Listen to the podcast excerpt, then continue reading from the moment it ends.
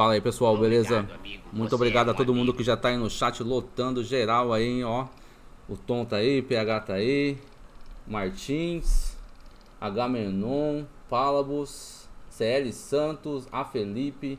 Já tem uma galera legal aqui, hein? Vamos ver se não esqueci de Ó o Tracaplay aí, Tripa o chegou, Boy.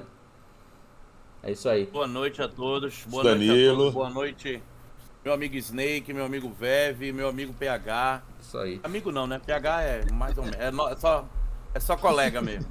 Então, é amigo. Conhecido, é conhecido. É, conhecido, conhecido. então bora lá. Boa noite a todos e obrigado mais uma vez aí pela, pela oportunidade de estar fazendo aí essa, essa, essa brincadeira com vocês aqui, essa. Exatamente, deixa eu apresentar vocês aqui. Fala aí pessoal, beleza? Então começando mais um Snakecast Podcast aqui nessa quarta-feira. Massa demais aqui com meu brother que me acompanha sempre aqui, o Vevé Tosco. E aí, Vevé, tudo certo? Fala aí, boa noite, boa noite Snake, boa noite chat, boa noite aí ao Tom, ao PH. É isso Boa aí. Mandar uma noite. estaremos aqui. em- aqui, Pode falar, Vevé. mandar uma mensagem pro meu amigo Pálabos, Pálabos aí de Mofão aí. E salve aí pro Martins aí, mandou um abraço aí pra mim. É, bacana, bom apetite aí com seus X saladas bacon aí. Isso aí, estamos aqui para trocar ideia então com o brabo das lives aí, que tá em ascensão aí, fazendo muitas lives, muitas FTs aí. O nosso grande Tom Campelo. E aí, Tom? Ô, rapaz. Estamos aí, né, cara? A gente tá. Há um ano a gente tava até conversando aqui, né? Antes. A gente tava conversando. Eu, eu comecei, na verdade, em julho do ano passado, mais ou menos um ano e meio, um ano e um mês, né? Só que eu tava dando atenção muito pro YouTube. O YouTube ele tem uma. Assim, uma. Como eu gosto de fazer mais é, transmissões ao vivo, o forte do YouTube já não é esse, tá entendendo? Uhum. Aí o que que acontece? Eu migrei naturalmente pro Twitch, que eu vi a galera fazendo muito ao vivo. Agora de quatro meses pra cá, quatro, cinco meses pra cá. E eu tive uma aceitação muito boa, né, cara? Isso Né, Eu aí. já conheci a galera da cena já desde o começo do jogo. O PH tá com a gente aí. Eu tô ensinando o PH desde a Season 1, né, cara? Ele é meu aluno. É Entendeu? isso Tô aprendendo até hoje. Então, Fraga Ah, muito não, obrigado não, pelo seu follow, mano. nada, Seja bem-vindo à live. E, também a gente tá aqui com... Pode falar, Tom. Na verdade, o PH ainda não aprendeu nada. Só ia completar isso aí. Vai lá, pode falar. Isso aí. A gente tá aqui com um, um mito da FGC, conhecido aí por muitos aí, o grande PH Carvalho. Hoje vocês vão poder perguntar pra ele o que vocês quiserem. Agora se ele vai responder já é outra coisa, né? Responderei a tudo. Nomes, provavelmente alguns eu vou ter que omitir, pelo bem da FGC e pelo bem da humanidade. Mas o resto das histórias estão liberadas. Quer perguntar as coisas pra ele, pergunta aqui. Não adianta lá na live dele querer trocar ideia, fazer pergunta, que lá é pra trocar ideia de outras coisas, né, PH? Cara, na minha live lá, eu, eu troco ideia de geral com a galera. Geral, a gente né? conversa lá desde relacionamento até ufologia, sacou? Então, é o papo que aparecer, a gente desenvolve lá. Cara, eu- e conversar é comigo mesmo. Hoje vocês vão ter trabalho e pode esperar até meia-noite. É isso aí. Ô Tom, fala pros caras aí de onde você é, sua idade. Beleza, beleza. Vamos lá. Meu nome é Akinaton Campelo. mais, uma, mais uma novidade aí. O meu nome é Akinaton Campelo. Eu sou de Manaus, né? Eu sou de Manaus. Essa é uma mistura danada porque eu sou de Manaus, me criei no Nordeste e meu pai é do, do Rio de Janeiro. Aí pronto, aí juntou um monte de gíria, um monte de na, numa, numa pessoa só, sabe? E eu sou um cara daqui de Manaus, tenho 42 anos, sou casado, tenho dois filhos, né? faço campeonatos aqui em Manaus, né? Faço campeonatos de Street Fighter aqui em Manaus já há algum tempo, já há alguns anos, né? E eu sou muito fã, né, cara? Eu sou muito fã dessa, dessa, essa cena toda, toda essa comunidade de FGC, desde criança. Isso aí, desde que eu pegava o dinheirinho lá do, do, do lanche pra poder jogar Street Fighter 2 lá na, na cantina, lá na, na sorveteria que era do outro lado da escola lá. Sabe? Rolava cascudo, rolava. rolava tanta coisa. Mas eram momentos muito legais, muito, de muita adrenalina. Danilo Liel, muito obrigado pelo seu follow, mano. Seja muito bem-vindo.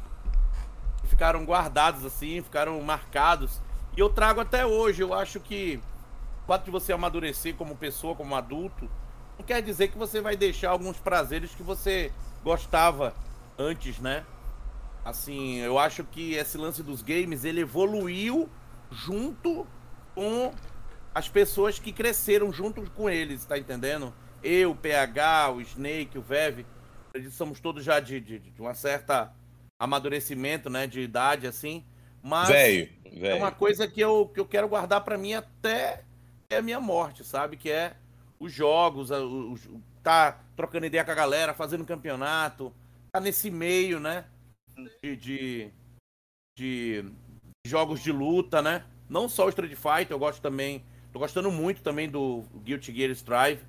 Mas pra finalizar essa, essa primeira parte, eu comecei a fazer stream, aí daqui a pouco tive uma, um- uma chance de estar fazendo junto com o Macaquinho lá no Combat Club, né? E adorei demais. Os meninos sempre me trataram super bem, são pessoas sensacionais. O Macaquinho, o Leandro, que fica mais ali nos bastidores, e o Roma, sempre me trataram super bem. E a gente tem correspondido, e eu fiquei muito, muito feliz, né? Agora, uns duas semanas atrás, eu tive o prazer mesmo de, de narrar uma, uma CPT da Capcom, né? A CPT da Europa, né? Portugal, Espanha e França. E é uma, é uma área que eu tô me apaixonando. Na verdade, já estou apaixonado, né? Tenho muito a aprender ainda, tenho muito a melhorar em vários sentidos, né? Mas é um, eu sempre vou ter esse estilo meio, meio muita emoção, né? A galera fala assim que na minha live pode estar assim no primeiro round, parece o final da Evo. É isso aí. Entendeu? Pode E- falar agora. E aí, Beleza. PH, beleza? É, diz aí como que você começou nos games aí, fala de onde você é, se puder falar a sua idade aí, como tudo começou. Claro. Fala pouco, tá, PH? Fala pouco. Sim, sim. De, de início, o pessoal me pergunta PH. Eu me chamo Paulo Henrique Andrade Ribeiro de Carvalho. Para ficar mais curtinho, PH Carvalho. Para os íntimos, menos para o Tom, que o Tom não é íntimo, é só conhecido, tá bom. PH. Beleza. Beleza? então, eu moro em Belo Horizonte, a terra do pão de queijo e do Todinho. Eu Aí tenho sim, 45 anos, sou casado há 13 anos e tenho um, um casal de, de filhos. Um menino de 12 e uma menina de 16. Cara, eu comecei a jogar praticamente com a criação do videogame, sacou? Eu entreguei minha idade, agora vou terminar. Comecei a jogar na Atari e fui evoluindo, Master System, Mega Drive. Saiu o. Street Fighter 2 dos arcades. Foi minha perdição. Acho que eu deixei uns três carros zero quilômetro de ficha no superão da vida aí. E fui desde então, cara. Abandonei muito o Street Fighter no 4. Não gostei do 4. Joguei muito o 3. Tinha uma máquina de touch strike na frente da minha faculdade quando eu fazia. Lanchei muito de graças, a- graças ao Ryu e ao Akuma. E na 4 eu não joguei. Aí quando saiu a 5, eu comecei a acompanhar os lançamentos dos bonecos e tudo e tal. Falei, quer saber uma coisa? Eu vou voltar a jogar. Aí eu comprei um PS4 e estamos aí até hoje. E quando você começou no Street Fighter V, você começou no início, você falou, né? Desde o da Battle, Sim, eu, eu comprei na pré-venda. Eu comprei na pré-venda o jogo. Hum, Não tinha o Guile, tô né? desde o início. O Guile saiu na, Não. na Season 2, né? Season 1, não sei. Ele saiu no final da Season 1. Você jogava com quem no, no início do jogo? Com quem? Quem mesmo? Com quem mesmo? Tradicional. Eu comecei a jogar com o Ryu só pra pegar as mecânicas do jogo, depois eu fui pro Ken. Aí, o dia que o Guile saiu, eu larguei o Ken. Já, já era fã do boneco, já, desde sempre. Sim, porque eu sempre jogava com ele. Eu não joguei com ele na 3 porque ele não tinha. E Uhum. o, o clone dele, o Remy, que tinha lá, era horrível. Aí eu ficava jogando de Ryu e Akuma na Ah. 3. Quando o Street Fighter V saiu, eu fui pro Ryu. Não achei muito legal, fui pro Ken, até sair o Guile, que eu já sabia que o Guile ia sair. Pode crer. Aí, vai fazer alguma pergunta? Não, só queria colocar que até hoje ele não sabe jogar de Guile, né? Pra você ver, ele tá jogando. Desde que o Guile Mas, mas saiu. eu vou ele- aprender, eu, eu vou aprender, eu vou Não, aprender. não vai, não vai, já acabou o tempo, mano. Tá acabando o jogo já, acabou. Não, não. Daqui a pouco sai o 6, todo mundo para de jogar o 5, eu aprendo. Pronto. Desista, mano, desista. Perguntar aí pro PH e pro, pro Tom aí, pô, são, são grandes experientes aí no, no- no- nos jogos. Acredito que, que o Tom também aí tenha passado aí pelo Atari, né? Mas é, tem algum jogo aí que marcou pra vocês? Rapidinho, rapidinho. Palabos, saco de lixo, boa noite. Ele me pediu pra chamar de saco. Ele me pediu, cara. Ele falou que era o sonho dele, eu tinha que chamar ele aqui, eu não ia acabar com o sonho dele. Desculpa. Desculpa interromper, pode continuar. pode falar, pode falar, Veve. Repete de novo a pergunta, por favor. Pois é, é, eu queria saber se tem algum jogo aí que marcou na vida de vocês. Marcou, cara, pra É. mim, eu vou te falar, mano. é, pra mim, que marcou, chama-se Street Fighter 2, cara. Exato, eu ia falar a mesma coisa. Street Pois Fighter é, 2. É, é, é, eu, eu jogava um jogo no Master System chamado Kung Fu Master, certo? Eu Esse lembro, jogo do- eu lembro. Muito, marcou muito esse jogo porque você ia numa fase todinha, chegava, tinha um fé, tinha um chefes. As músicas desse jogo são verdadeiras obras-primas, entendeu? Street Fighter 2, né? É o Kung Fu Master, é no Ah, Master Kung System. Ah, eu lembro, eu Kung lembro. Fu Master, certo? E esse jogo eu jogava com meu pai. Meu pai já é falecido. Meu pai faleceu, eu era, eu tinha 16 anos, né? Então marcou muito porque foi com o meu pai. Então esse lance da luta, né? Sempre foi muito presente na minha vida. Desde os 10 anos que eu faço arte marcial, sabe? Eu fiz arte marcial porque eu estudava num, num colégio que era extremamente violento. O minha- meu sonho era jogar bola, na verdade, né? Mas os caras não deixavam, cara. O bullying te transformou no lutador, né? O bullying me transformou num lutador, primeiramente judô. Depois eu migrei pro karatê. Eu sempre fui muito fã de arte marcial japonesa, né? Aí no, no colégio abriu taekwondo. Eu aproveitei e fiz também. Eu queria virar ninja, giraia. Entendeu? Aí eu, eu teve um momento que eu abandonei tudo e fiz quatro anos direto de capoeira. Tudo. cara. É. Aí, De quatro anos de capoeira. É, pô. Aí o que que acontece? Aí vim pra Manaus. Aí foi uma. Depois que meu pai faleceu, eu vim pra Manaus, né? Por causa que a, minha- a família da minha mãe toda é daqui. A gente tava muito novo ainda, adolescente e tal. Meus irmãos eram mais novos. Aí ela pre- precisava desse apoio, né? Da família pra ficar com ela. E a gente veio todo mundo pra Manaus. Aí Manaus é o, praticamente o segundo polo de jiu-jitsu. Segundo, tá entre o top 3, assim, de polo de jiu-jitsu nacional, né? Então, cara, eu entrei de cabeça no jiu-jitsu e não saí mais, cara. Já sou faixa preta já há seis anos.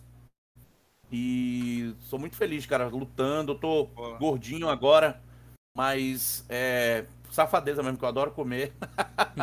mas eu continuo lutando, continuo treinando. Às vezes eu me atraso pra algum campeonato, alguma live, alguma coisa, só porque eu tô voltando do treino. Sabe? É mais ou menos isso. E o jogo que marcou lá atrás, agora, né? Respondendo a pergunta de novo, foi o Street Fighter 2, cara. Cara, Ô. quando eu vi a música do Guile, velho. Quando eu ouvi aquela música. tan, taran, taran, tan, tan, taran, taran, Classicona. Mano, arrepiou, velho. Aí eu falei, puta que pariu. Desculpa aí.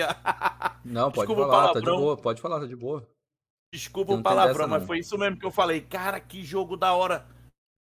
Falei no outro dia pra todo mundo lá, foi todo mundo lá ver e tal. E, pô, foi, um, foi uma abertura, assim, na, na vida de um monte de amigos meus também. Pô, que legal. O, o- PH comentou que já fez bastante coisa aí também, tipo, na vida pessoal dele. Falou que trabalhou até como produtor musical por um período aí. Você poderia falar sobre? Sim, sim, eu trabalhei. Eu trabalhei de 97 até 2008 na área musical. Cara, eu já fiz de tudo na vida. Eu já fui motorista, já fui árbitro, eu já fui detetizador, já fui soldador. Imagina mas- o PH árbitro de futebol, mano. Isso eu queria Futebol, ver. peteca, e- futebol, peteca e vôlei. Cara, eu odeio até futebol. peteca. É, eu odeio futebol. Aqui em Minas, o peteca é gigante, cara. Tem muito campeonato de peteca. E eu era da Federação Mineira e tudo, sacou? Mas Rapaz. enfim. Mas eu mexi com música de 97 até 2008. Eu comecei como fã, indo em shows. Cara, o meu vizinho de frente tinha uma empresa de sonorização. Uhum. Então, direto, quando tinha show que eu gostava, eu pedia ele pra ir. E ele falava, não, não sei o quê, é pra trabalhar, é pra trabalhar. Eu falei, não, eu vou pra trabalhar. Ele falou, cara, eu vou te pôr de carregador, você não sabe fazer nada. Eu falei, vambora, vamos carregar. E, cara, quando você Legal. fala assim, vambora, você não tem noção do que é. Meu primeiro show, eu não esqueço nunca, meu primeiro show foi num condomínio fechado, Alphaville, aqui em Belo Horizonte. Era um show do Titãs. Massa. E tava cara. chovendo pra caralho, pra caralho. Aí nós chegamos lá na van, tinha três carretas, cara, três carretas gigantes. Imagina aquela cegonheira, gigante, só de equipamento, cara, de som. E aí as carretas paradas em cima e tinha um gramado descendo, assim, uma rampa gigante até o palco lá embaixo. Como tinha chovido, cara, aquilo virou um lamaçal. Aí você vai lá pegar uma caixa de PA de 40 quilos nas costas e vai descer na lama, subir pro palco uma por uma. Nossa. Eu, fiquei moído, fiquei Nem moído. escorregava, né? Porra, mas, cara, era aquilo que eu queria. Porque depois que tava tudo montado, começou o show, eu tava ali atrás do backstage e tal. Eu falei, é isso que eu quero para mim. Aí eu comecei a correr atrás, cara. E depois de um tempo eu parei de trabalhar para os outros e abri minha produtora. Aí eu comecei eu mesmo a contratar as bandas para fazer os shows. Mas entendeu? aí você, tipo, focava em algum, algum segmento de, de música específico ou quem viesse? Cara, tipo, desde não, a minha- Carlinhos Brau até, sei lá, Bonde do Rolê, por exemplo. Cara, É, como eu. Não, mas meu foco, meu particular, as minhas produções eram de heavy metal. Metal, rock e heavy metal. Mas eu ia onde o Sepultura dinheiro daí, tava. né? Sim, sim. Mas, eu, cara, eu já fiz de tudo. Eu já fiz. Eu só não fiz funk e. E rap. O resto, todo eu já fiz. Sertanejo, Rabisco pagode. 19, muito obrigado pelo seu follow, mano. Cara, eu trabalhei numa casa de show aqui em Belo Horizonte, chamava Armazém 841. O foco deles era pagode e axé. Hum. Cara, eu, todas as bandas de pagode que você imaginar, eu já trabalhei, cara. Então eu já fiz de tudo. Agora, eu tenho. Eu posso bater a mão no peito e falar assim, pô. Pa, Pablo Vittar ainda não, ô, Rebiscano, tá me perguntando aí. Nem fui padeiro. Apesar de eu saber fazer pão também. Mas eu sempre dei foco nas bandas que eu gostava, cara. E, pô, eu posso bater a mão e falar assim: já trabalhei com o Bruce Dixon, já trabalhei com o. Nightwish. Eu era amigo pessoal, cara. é, Só os Amigo monstros. pessoal do né? André palavrão de novo. Agora já fiz. Motorhead. Já, porra, já fiz muita coisa, cara. Muita coisa. Vou pegar. Saca? Só, só fazer uma pergunta no meio do, do, do, do- do- que você tá falando aí. Tem algum artista assim que você, tipo assim, sentiu o maior prazer de, de, de- fazer? Tô falando assim, em caso de ser tão, de, é, de ser fã, né? Bruce Tom, Dixon, Tom. cara. Bruce Tom, Dixon. Tom, fala. Pra quem não Pra- sabe quem é que Bruce eu. Dixon, né? Acredito que alguém. É o vocalista do Iron Maiden. É, muita gente Na deve época saber, mas pra que- quem não sabe. é isso Na época que eu comecei a trabalhar com ele, ele já tinha saído do Iron Maiden. Ele tava em carreira Ah, tá, solo, foi junto solo. com o Adri... Isso, junto com o Adri Smith, que era o guitarrista ele da banda lançou, solo Ele dele também. lançou dois discos solos, né? Três discos, quatro Três? discos. Ele lançou o Tatuí Milionário quando ele tava no Iron Maiden, aí o Boston Picasso quando saiu. Pode crer. Lançou Esse é o que tem a música Accident mais Birth. famosa, né? O Boss Picasso tem a Tears of the Dragon, né? O mais famoso, entre aspas. Pra mim, o melhor disco dele é o Accident of Birth, que foi a turnê que eu trabalhei com ele. E logo depois ele lançou o Chemical Ending, na época ele tava voltando para Iron Maiden, que foi a terceira vez que eu trabalhei com ele. Ele até gravou o Scream for Me Brasil. Cara, mas o Bruce Dixon é um cara assim, divertidíssimo, super educado, mega inteligente. E, cara, quando você idolatra uma pessoa assim, porque, pô, eu cresci escutando Iron Maiden. Eu sou quem eu sou hoje por causa do Iron Maiden. Então eu me espelhava muito no Bruce, assim, no que ele fazia, já tive banda cover. Pô, O dia que legal. eu vi ele na minha frente e ele me tratou bem, cara, saca? É, um, tem é preço, legal cara. pra caramba Não- isso. Não, né? não É. tem coisa no mundo que pague. Não tem. É não verdade. tem. Você tocava qual Quando você- instrumento, ô PH? Eu era vocalista. Olha, É. tá achando aí, ó, PH. É. É. Cantava Maiden, hein? de, de, de, Aqui, ó. Eu vou, eu vou contar uma aqui que eu já contei na live. Eu já zerei a vida. Eu sou muito fã da banda Halloween. Muito fã, muito fã mesmo. Já tive banda cover. É metal. Já tive banda É a cover banda Halloween alemã. também. Em 2002 eu tava fazendo um show deles aqui em Belo Horizonte. E tava lá, montou o palco, tudo, e a banda chegou para passar o som. Aí eles começaram a tocar, passar o som, só que o Andy Deres, que era o vocalista na época, não foi. Ficou no hotel. E aí essa banda tava tocando, eles começaram a tocar uma música que eu gostava, e eu tava do lado da mesa de som, do técnico deles, e comecei a cantar assim, saca? Igual fã. Olhando Meu pro palco. Aí o técnico bateu nas minhas costas e me deu um microfone. Eu olhei pra ele e falou assim: vai lá e canta. Caralho, velho, eu- não fiz na calça ali porque eu não tava pronto. Sacou? Pô, você é fã dos caras. Você põe na frente da banda pra você cantar uma música com os caras. Aí eu cheguei lá no palco assim, aí eu olhei pra banda, aí o Ecatio, que é o guitarrista, olhou pra mim, riu, aí começou a puxar Lorde. Cara, minha barriga tava gelada e eu suando. Pô, eu tô tocando com a Halloween. Aí comecei, aí errei o primeiro tempo. Eles pararam, riram assim, começaram de novo. Aí eu acertei o tempo. Cara, errei coisa pra caralho, mas cantei. Importante é Aí se eles começaram a divertir. tocar na sequência Dr. Stain, que é uma música que eu cantava direto, que eu sabia a letra, que porra. Aí essa aí eu detonei, cara. Então eu posso falar que um dia eu fui- já fui vocalista do Halloween. Caramba, que legal, que legal. Bola, show de bola, cara. Da hora, da hora, mano. Isso aí é coisa que eu guardo assim, cara, impressionante. Olha, o anime está dizendo aqui que você vai ter que cantar aqui, viu? é, Ah, com certeza. Ô, ô, Tigre, de vez em quando a gente puxava o cabo lá, aí resolvi o problema. Tinha um gato que tropeçava direto no cabo lá, acabou, matou o gato, acabou. Uhum. Exatamente. Mas, cara, eu já trabalhei com muita banda, eu já fiz ó, show do Dio, já não tá entre a gente mais, Motorhead, o Leme, inclusive. eu tenho uma história bacana com o Leme, que eu fui buscar umas moças de respeito pra ele. eu tenho muita história pra contar, cara. Eu era muito amigo do André Matos. Amigo mesmo, assim, pessoal, de ligar pra ele de madrugada e ficar trocando ideia. Nossa, massa, hein, Puta cara. merda. É, eu tenho muita saudade dessa época, cara. Era uma época muito boa, mas eu não sei se eu teria o pique hoje pra passar isso tudo de novo. Que legal, cara. É André muito Matos puxado. Faleceu, né? Ele faleceu, André Faleceu. Matos, né? Faleceu, infelizmente, cara. Uma faleceu. pena, e eu tive a oportunidade de encontrar com ele em Belo Horizonte aqui, Que tipo, voz, três meses que antes e voz. não fui, cara. Que voz, mano. Puta merda. Não, ele era um cara foda, cara. O André Matos era um cara eu, assim. Eu, eu... Uma- desculpa, desculpa interromper. É... O André Matos, assim, marcou, assim, uma música dele que é aquela do... Como é, rapaz? Make Believe. Não, não, Carry não. On. Ela- Mas na essa- verdade é carry né? On, carry on, carry É do on. primeiro disco do Angra, do Angels É, Cry. Angels Cry. Tem uma música que chama lindo, Time também, que é muito foda nesse disco. O do Carry Rick On, muito que é bonito. cover, né? Sim, sim. Cara, o, o, pra mim, o melhor disco que o André Matos fez na carreira dele é do Xamã. É o primeiro, o Ritual. Aquele disco é uma obra-prima do metal nacional, cara. É uma É mesmo. obra-prima. E foram os melhores shows que eu trabalhei com o André Matos, foi na turnê daquele disco, cara, que foi muito bom. Nossa, era, era um clima muito bom.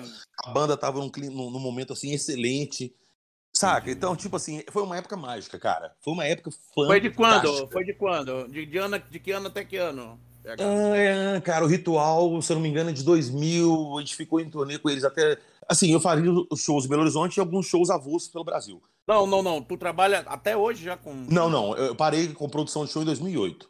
Ah, tá. Eu- fui fazer um show do. Cara, é- é- a história é comprida, porque eu parei. Mas para encurtar, eu, eu montei minha produtora e eu comecei a fechar uma porrada de contrato internacional.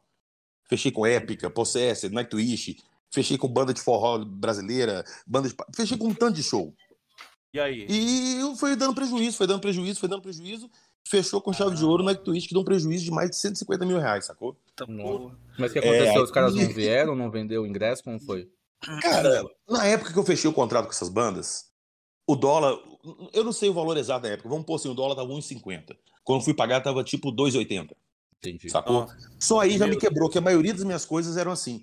E, cara, eu esperando o dinheiro de bilheteria entrar, eu fui deixando as coisas, tipo passagem, hotel, pra última hora. E quando você vai contratar Ai. de última hora, é olho da cara, sacou? É, Só de Aham. passagem por Nightwish eu paguei quase 8 mil reais, entendeu? Então, e foi dinheiro que foi embora, cara, não voltou. Mas o show aconteceu. Que bom. Eu nunca, nunca deixei de, de produzir um show, um show que eu contratei, que eu pus a galera lá, que eu vendi ingresso, eu nunca deixei de fazer, sacou? Nunca deixei de, de cumprir aquilo que as pessoas acreditavam em mim. Mas teve Apesar banda que que, você show- contratou já que, tipo assim, chegou na hora os caras deram alguma mancada, não se apresentaram? Eu tenho uma história bacana com Massacration, posso contar? Lógico, Nossa! claro. Então tá, vamos lá. Essa, inclusive, se vocês procurarem a galera que tá assistindo, deixa no final, eu conto, vocês vão procurar no YouTube, vocês vão ver o que aconteceu. É, na época eu já estava envolvido em muita produção. Chegou uma época em Belo Horizonte que eu estava envolvido na maioria dos shows que aconteciam na cidade. Ou direto ou indiretamente, tudo. Era 100%. Então, tipo assim, todos os shows que tinham em Belo, Horizonte, alguém. Ah, você faz isso, ah, você faz aquilo. Ah, você não... Então eu estava sempre no meio da produção. Aí tinha um amigo meu, eu vou, não vou citar nome, que eu não quero falar o nome do cara, que para ele essa situação foi foda. Mas aí ele me encontrou na galeria do Rock de Belo Horizonte e falou: Ó, eu tô contratando uma Massacration pra fazer um show e tal, você não quer pegar a produção de palco pra mim, não? Falei, claro. Falou, quanto você me cobra e tal, não sei o que, acertamos o detalhe com ele, beleza. Me passou o rider da banda, me passou os contatos, me passou tudo, beleza, marcamos o dia e pronto. Produtor de palco, qual que é a função do produtor de palco? A banda chega, eu pego os equipamentos, ponho no palco, ligo tudo, a banda passa o som, verifica se tá tudo ok, eu olho se a luz- a iluminação tá ok, faz a afinação da iluminação, que a iluminador posiciona cada spot e tal, não sei o que. Pronto, Oi, Tá oi. pronto pra banda tocar. Tamo ouvindo, Tom? Então minha parte era essa. Eu não tava nada por dentro de venda de ingresso, sa- preço de cachê de banda. Eu não tava, não era minha parte. Era a parte do Pessoal, produtor. dá um tempinho aí que caiu tudo aqui a, a, a internet. Eu já tô entrando de novo. Pera aí. Tranquilo. Ok. Posso continuar? Pode, claro. Então, aí beleza. Aí no dia do show, fomos pra casa de show. Era uma casa que chamava Lapa Multishow aqui em Belo Horizonte. A gente chegou lá pra fazer, a banda chegou. Maravilha, descarregamos tudo, montamos palco, aí tiramos foto com a banda, brincamos, zoamos e tal, não sei o que. Tudo montado. A banda voltou pro hotel e vieram as bandas de abertura pra montar o equipamento deles que a gente põe na frente. Deixa o equipamento da banda lá atrás, no fundo, tampa com aquele backdraft, né, que chama, que é o pano de fundo, e monta a- as outras bandas, beleza. Aí foi, foi, foi e tal, não sei o que. Começou Obrigado, o show, abriu a é casa um de show. amigo. A primeira eram cinco bandas de abertura. A primeira banda de abertura começou a tocar, e eu lá na minha, tava com minha namorada e um amigo meu na época lá e tal, curtindo os shows das bandas e tal. Aí esse camarada contratou aqui, a pessoal, banda. desculpa. Desculpa interromper, eu tô por aqui, vocês estão me ouvindo? Sim, tamo Então, ouvindo. então. Ok. Perdi onde é que eu tava. Glórias Tá, Rian, eu- muito eu- obrigado pelo isso, follow, a- mano. Esse amigo meu chegou lá e me chamou no canto e falou assim: vem cá. Aí me chamou no escritório da Casa de Show e falou assim: velho, eu tô com um problema muito grave. Eu falei: o quê? Eu não tenho dinheiro pra pagar a banda. Eu falei: como assim você não tem dinheiro pra pagar a banda? Ele falou: cara, eu não sei o que, que eu fiz, que eu fiz o cálculo errado da bilheteria. Eu falei: como assim? Eu, vou- eu vou colocar a situação. Vamos supor que o cachê da banda era 50 mil reais. Tá? Na casa de show cabia mil pessoas. E vamos supor que ele pôs o ingresso a 10 reais. A conta não ia bater nunca, cara. Não ia bater nunca. Saca? Ele tinha que ter colocado o ingresso que ele vendesse acima do, do cachê da Band, porque ele tem gasto com hotel, ele tem gasto com van, gasto com segurança, gasto com uma porrada de coisa. Enfim, ele foi tirando o bolso dele. não sei- cara, ele era inexperiente, ele não se atentou a isso. Mas no fim das contas, ele não tinha grana pra pagar a banda. E ele falou: pelo amor de Deus, vai no hotel e conversa com a Mônica, Mônica Cavaleira, que era esposa do Igor Cavaleiro da Sepultura, que era empresária do Massacration. Uhum. Vai lá no hotel, conversa com a Mônica, que você tem mais contato com ela, tem mais amizade com ela, e pede pra ela vir tocar com a banda, que depois eu pago ela. Eu falei, cara. Isso não vai acontecer. Eu conheço a Mônica, não vai. Não, pelo amor de Deus, cara, eu não tenho alternativa. Olha aqui, tem duas mil pessoas aqui dentro. O que, eu vou falar pra eles que a banda não vai vir? E outra, eu já- o dinheiro que entrou aqui eu já paguei pra banda metade, porque eu não tenho outra metade pra dar. O que entrou de Nossa. bilheteria eu paguei. Como que eu vou devolver o dinheiro? Eu falei, pô, tá. Aí fui lá pro hotel, aí cheguei lá, tava o. tava o, o Detonator e a Mônica no quarto, assim, pra gente sentar pra conversar. Aí eu falei, ô Mônica, a situação é essa, é essa e tal. Ele falou que depois do show ele ia te pagar. Ele falou assim, Paulo, a banda só sai daqui se tiver cachê inteiro. Eu falei, pô, Mônica, porque a casa tá cheia. Ele falou assim, eu sei, eu entendo o lado dele, mas se a gente abrir mão e fizer isso. Aí começou aquele papo todo. Resumindo, a banda não ia tocar. Não ia. Eita. Não ia. Aí eu falei, então vocês não vão tocar? Ela, não, não vamos. Aí o que, que eu fiz? Eu peguei meu carro, fui pra casa de show, peguei minha namorada, meu amigo falei assim: vamos embora daqui agora. Porque senão o bicho vai Nesse pegar. exato minuto, exatamente. Cara, era a última, a última banda de abertura já tava tocando. Nossa, tava Cara, quando eu entrar. peguei, quando eu peguei minha namorada, tô saindo, eu vi esse cara, esse amigo meu desesperado lá fora e falou assim: "E aí?" Eu falei: "Velho, eu tô indo embora, ela não vai vir tocar". Falou: "Pelo amor de Deus, me ajuda, o que que eu faço?" Eu falei: "Cara, você quer que eu te ajude? O que que eu faço aqui?" Eu- minha parte tá feita, você não- meu cachê você não precisa me pagar. Pronto, não me paga meu cachê, mas eu não tenho o que fazer, cara. Eu, não tenho- Cara, eu nem li o contrato. Você me falou, mandou lá conversar com ela, eu nem sei o contrato. Ela ficou me falando tanto de cláusula que tinha no contrato que nem Ixi, caiu. Mas aí, eu faço. Eu falei assim, cara, Eu, tô, voltei, voltei. Aí falou assim, mas o que eu faço? Eu falei, cara, assume seu papel de homem, sobe no palco e avisa que a banda não vai vir. Ah, mas como é que eu vou devolver o dinheiro pro pessoal? Eu falei, cara, tchau. Rapaz. Não é, cara, não me entenda, não é sacanagem mesmo. Eu não vou queimar meu filme. Perdeu a conexão componente na hora. Cara, pô, eu não vou me queimar pra um, pra um cara que não fez cálculo básico de uma produção de show, sacou? Cara, quando eu cheguei no meu carro, eu comecei a escutar uma gritaria fodida, mas uma gritaria fodida, quebradeira e barulho de garrafa quebrando e tal, não sei o quê. E esse amigo meu, vamos lá ver o que tá acontecendo. Eu falei, bicho, vambora, vambora. Pessoal, pessoal, vocês estão escutando o primeiro rage kit do PH Carvalho, tá? Perdeu a Histórico. conexão componente ali. Tandam. Já era. Aí, beleza, fomos embora pra casa e tudo. E nisso, cara, meu telefone tocando sem parar. Eu simplesmente desliguei meu telefone e enfiei no bolso. Falei, cara, eu não vou me responsabilizar por, por merda dos outros. Não vou. Peguei e fui embora Claro. pra casa. No outro dia de manhã, meu amigo, entrei no YouTube. Digita aí, vocês no YouTube, Lapa Multishow, Belo Horizonte, Show Massacration. Eles destruíram a casa de show inteira. Eles arrancaram o PA, arrancaram mesa de som, Os quebraram o bar caras do inteiro. Massacration? Não, não. Ah, o público. ah, o público. Público, Os, público. os caras mesmo não fizeram nada. Não, a banda não foi pro lá. A banda tava no hotel, do hotel foi embora. Ah, verdade, não chegou nem foi direto embora. Eles não chegaram a descer pra ir lá tocar, sacou? Eles não iam se envolver nisso. Pode crer. E, cara, e quebraram a casa de show inteira, inteira. E esse Nossa. cara teve um puta prejuízo, que além de devolver, entraram com ação na justiça contra ele pra receber o dinheiro do ingresso de volta. O dono da casa de show entrou com ação contra ele pra pagar o prejuízo da casa de show. Meu a Deus equipe do de segurança não recebeu e entrou na justiça contra ele. Esse cara, ele se fudeu, mas assim, num, num, num bolo gigantesco que eu não sei se ele conseguiu sair, sacou? Nossa. Eu nem sei, mas foi assim, foda, cara, foda. Eu nunca passei esse tipo de situação em coisa minha. Igual no show do Nightwish. Eu já sabia que eu ia tomar um prejuízo fudido ali. Mas a banda foi e tocou. Entendeu? E Eu sempre honrei esse tipo de coisa. Eu sempre falo com todo mundo que mexe com produção. Cara, mexer com produção não é esse glamour tudo que todo mundo imagina. não é. Ah, não. Não é.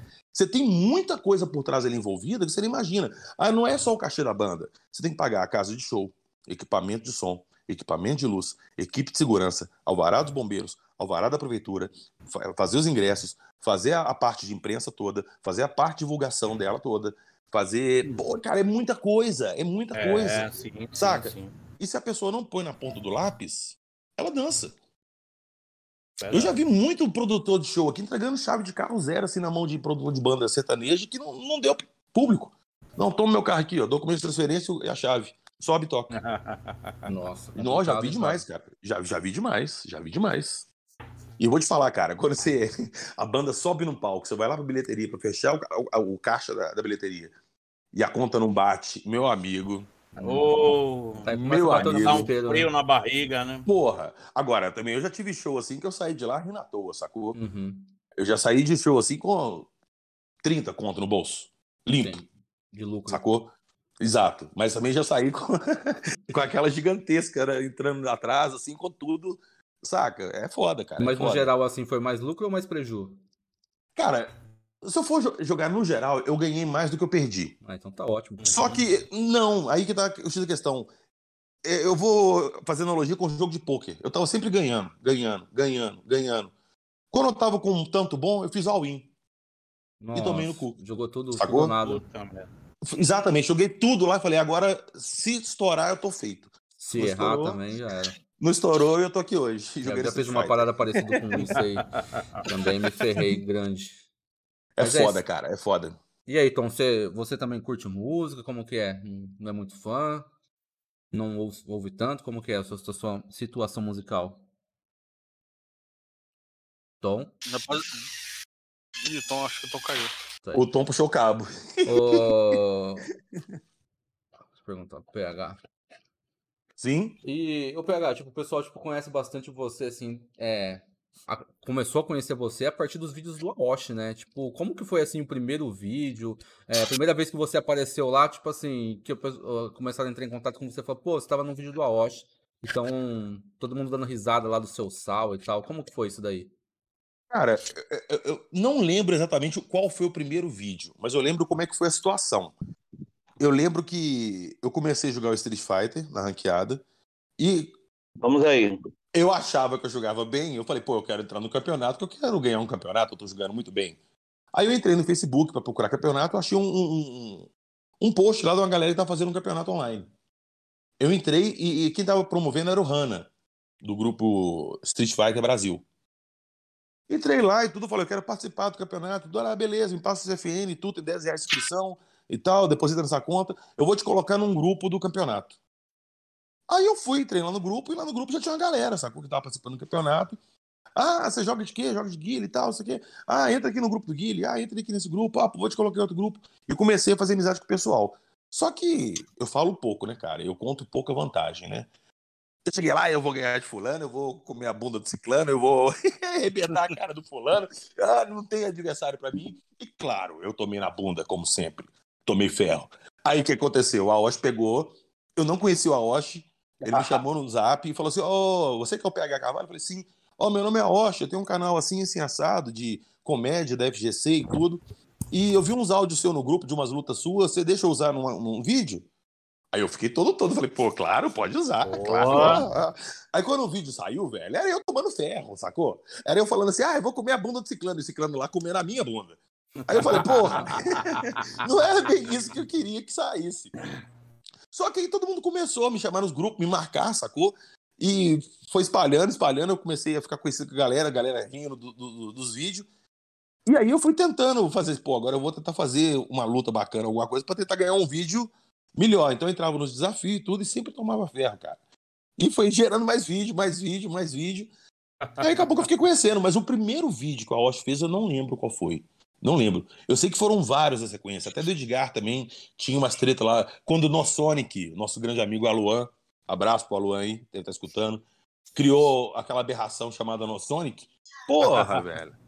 Aquilo era meu inferno. Eu entrava na ranqueada, pegava ele, eu tinha vontade de chorar, cara. Cara, eu, le- eu lembro de uma vez no Saguão que combinaram é, o Aluan jogar contra você e contra o Edgar, se eu não me engano, no mesmo Saguão, e ele conseguiu ganhar É de louco. vocês sem dar Sonic Boom, cara. Tipo, aí, Sim, e aí sim. o Aoshi fez o vídeo e tal, meu, Sim. foi muito engraçado. E depois ele começou Não, a dar não uma foi sacaneada, engraçado. né? Não, não foi engraçado. Foi triste. A Foi Luan triste. sacaneou geral, triste. cara. Ô, cara, mas sabe qual que é o inferno? Você pega e vai enfrentar Guile. É um boneco que tá sempre spamando magia. Sempre, sempre, sempre. Então você meio que pega seu jogo ali no tempo pra você pular uma magia, pra você reagir numa magia. Aquele imbecil não solta magia. Então você não sabe a hora que você vai pular no cara. Você cara perde tá o tempo, né? neutro. E, e- e toda hora que você pula, é antiaérea, é flash kick. E, cara, e aquilo foi ficando, eu fui ficando puto. E quanto mais eu ficava puto, mais eu tomava ferro. Aí perdi, cara. O Edgar já é salgado de natureza também. Entrou na mesma onda que ele e perdeu. Aí pronto, acabou. É, Ó, o rei do agora, Sonic. agora eu acho que mais Não, cara. salgado que o Bui, acho que não, né, cara? Não, Edgar. É é, você não- é lenda. É- não, não, é porque você não conhece o Edgar.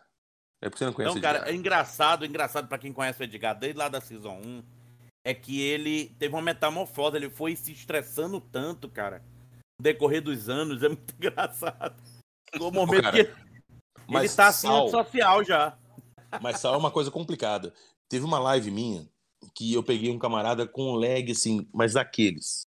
E eu comecei a xingar o cara, assim, absurdamente na live, mas eu, eu xingando pesado, pesado. Aham. E o cara entrou na minha live e me pegou xingando ele. Ah, meu amigo, ele começou a me xingar no chat. E eu comecei a retrucar. E xinga daqui, xinga no chat, xinga. Eu falei tanta merda, tanta merda, que eu fiquei com vergonha e apaguei o voz da minha live. Sério, por causa de sal, cara, por causa de sal de jogo. É foda. O PH, a primeira vez que, tipo, eu vi no vídeo da Osh sobre Rage Kit seu, foi o famoso Rage Kit da amizade, você lembra? Ah, foi, claro que eu Contra lembro. O, o Reinaldo, o Rei Yahoo. Isso, lembro, de carinho. Eu peguei na ranqueada, eu chamei no zap e falei, ó, eu vou te dar remédio. Se você ganhar de mim de novo, eu vou puxar o cabo. Ele ganhou, eu puxei o cabo. Pronto, Rage Kit da amizade. Isso foi foda. Já foi, já foi é, antecipando, né, o Red Kit, então, então vale, né? Ô, Tom, Cara, pode falar, PH. Pode falar, mestre. não, é só que o pessoal ali tá no chat tá falando, igual o Rabisco que tá falando do Mini Pizza. Tem uns caras na ranqueada que, pô, o Mini Pizza é muito amigo meu. Mora aqui no meu, praticamente no meu bairro, é meu vizinho de bairro. Mas É. me salga demais, cara. Me- E, sabe, cara, às vezes eu tento controlar, cara, mas tem hora que é mais forte que eu. é, é impressionante como é que o negócio me descontrola, velho. Ô, Tom, e você começou no Street Fighter V, qual foi seu primeiro personagem, assim? Você começou Ah. também do início ou você pegou já o jogo já em andamento? Nada do início, primeira Versão Primeira beta. vez que alguém ligou, versão beta, que alguém ligou o Street Fighter foi eu. Acho que eu fui o terceiro, assim, mais ou menos. Olha. Aí, o que que acontece? Comecei, foi, ó, assim, ó, eu já fiquei logo muito puto, né? Logo assim que eu comecei a jogar o jogo. Por quê? Porque eu joguei o Alpha, né, com o Nash. E o Nash era o Guile, mano. Tá entendendo? Jamais. O Nash era... Não- Pois se é, se- se você vai Nash continuar falando besteira, eu vou me retirar da conversa. o Nash era o Guile, era pelo menos os comandos era do Guile, né? Então, aí eu entro, vou jogar louco pra jogar com o Nash nessa nova geração. Ele não ensinou o teleporte pro Guile. No... É, sacanagem, né? Aí o, o, o Nash tá com Hadouken e, e- e- e comandos que não eram dele, né? Ele era um personagem de charge e virou um personagem de Hadouken Shoryuken, né?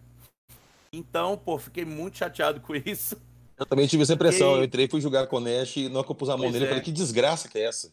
Pois é, aí eu fui procurar algum que me é, colocasse essa vontade de jogar com um personagem de charge legal. Aí comecei a jogar com o Feng. Nossa, que Nossa, bacana. Foi novidade. Comecei pra a mim. jogar com o Feng. Pois é, o Feng. Porque o Bison, eu, eu, eu tinha assim. Cara, eu não sei. Eu tinha uma piração com o Bison que eu não queria jogar com o Bison, porque ele era o inimigo do Guilherme. Então, trago isso desde lá de criança, né? Faz bem Aí você. eu comecei a jogar. Aí eu comecei a jogar com o Feng, certo? Aí depois eu quebrei essa barreira, comecei a jogar com o Bison também. Mas aí chegou o Guile, né? Aí eu abandonei tudo. Aí eu abandonei tudo, comecei a jogar com o Guile, Aí virou o Tom comecei a treinar. Aí virei o Tom Guile. Na com- verdade, eu já era Tom Guile desde quando eu me, me inscrevi a primeira vez. O meu nick é lá de quando começou o jogo mesmo. Entendeu? Tom Guile é lá do, do, da primeira season. E fui jogando com o Guile. E tô até hoje, mas aí me apaixonei pelo, pelo Ed, né, cara? Que é um personagem sensacional. Eu acho que é o futuro do Street Fighter é, é ter vários personagens assim, né? Como o Ed, né? Para cada vez mais democratizar, né? As pessoas que querem jogar o Street Fighter, né? Porque não é todo mundo que consegue fazer um Hadouken, Hadouken, o cara pular dar um Shoryuken, não é todo mundo que consegue. É, pois é, para essas pessoas, pessoas tem o Ed fazem... Para essas pessoas exatamente, existe o Ed e a Falk. Exatamente. Mas o Ed e a Falk praticamente são eles são um teste Tá entendendo, PH? Eu acredito que no futuro. Mal feito. Se tiver, 40, perso... se tiver 40 personagens, eu acredito que pelo menos 10 vão ser desse estilo do Ed. Tu tá entendendo? Eu acredito que pelo menos 10 Babão Fighter 6? Não, mas vai ser legal, cara. Você vai ver. Não, vai ser lindo, vai Ei, ser lindo. Coisa, você pula no boneco coisa... e aperta dois botões de norte aéreo. Vai ser lindo. Ótimo. Vai ser uma, uma coisa, coisa espetacular uma coisa eu te dou certeza, eu vou sempre ganhar de você. Não importa se for sim. Oh, mas, Tom, já falei, eu sou ruim, cara, mas eu sou ruim. Mas, eu mas, sou é, ruim de é, ritmo ao vivo, hein? Eu sou ruim, cara.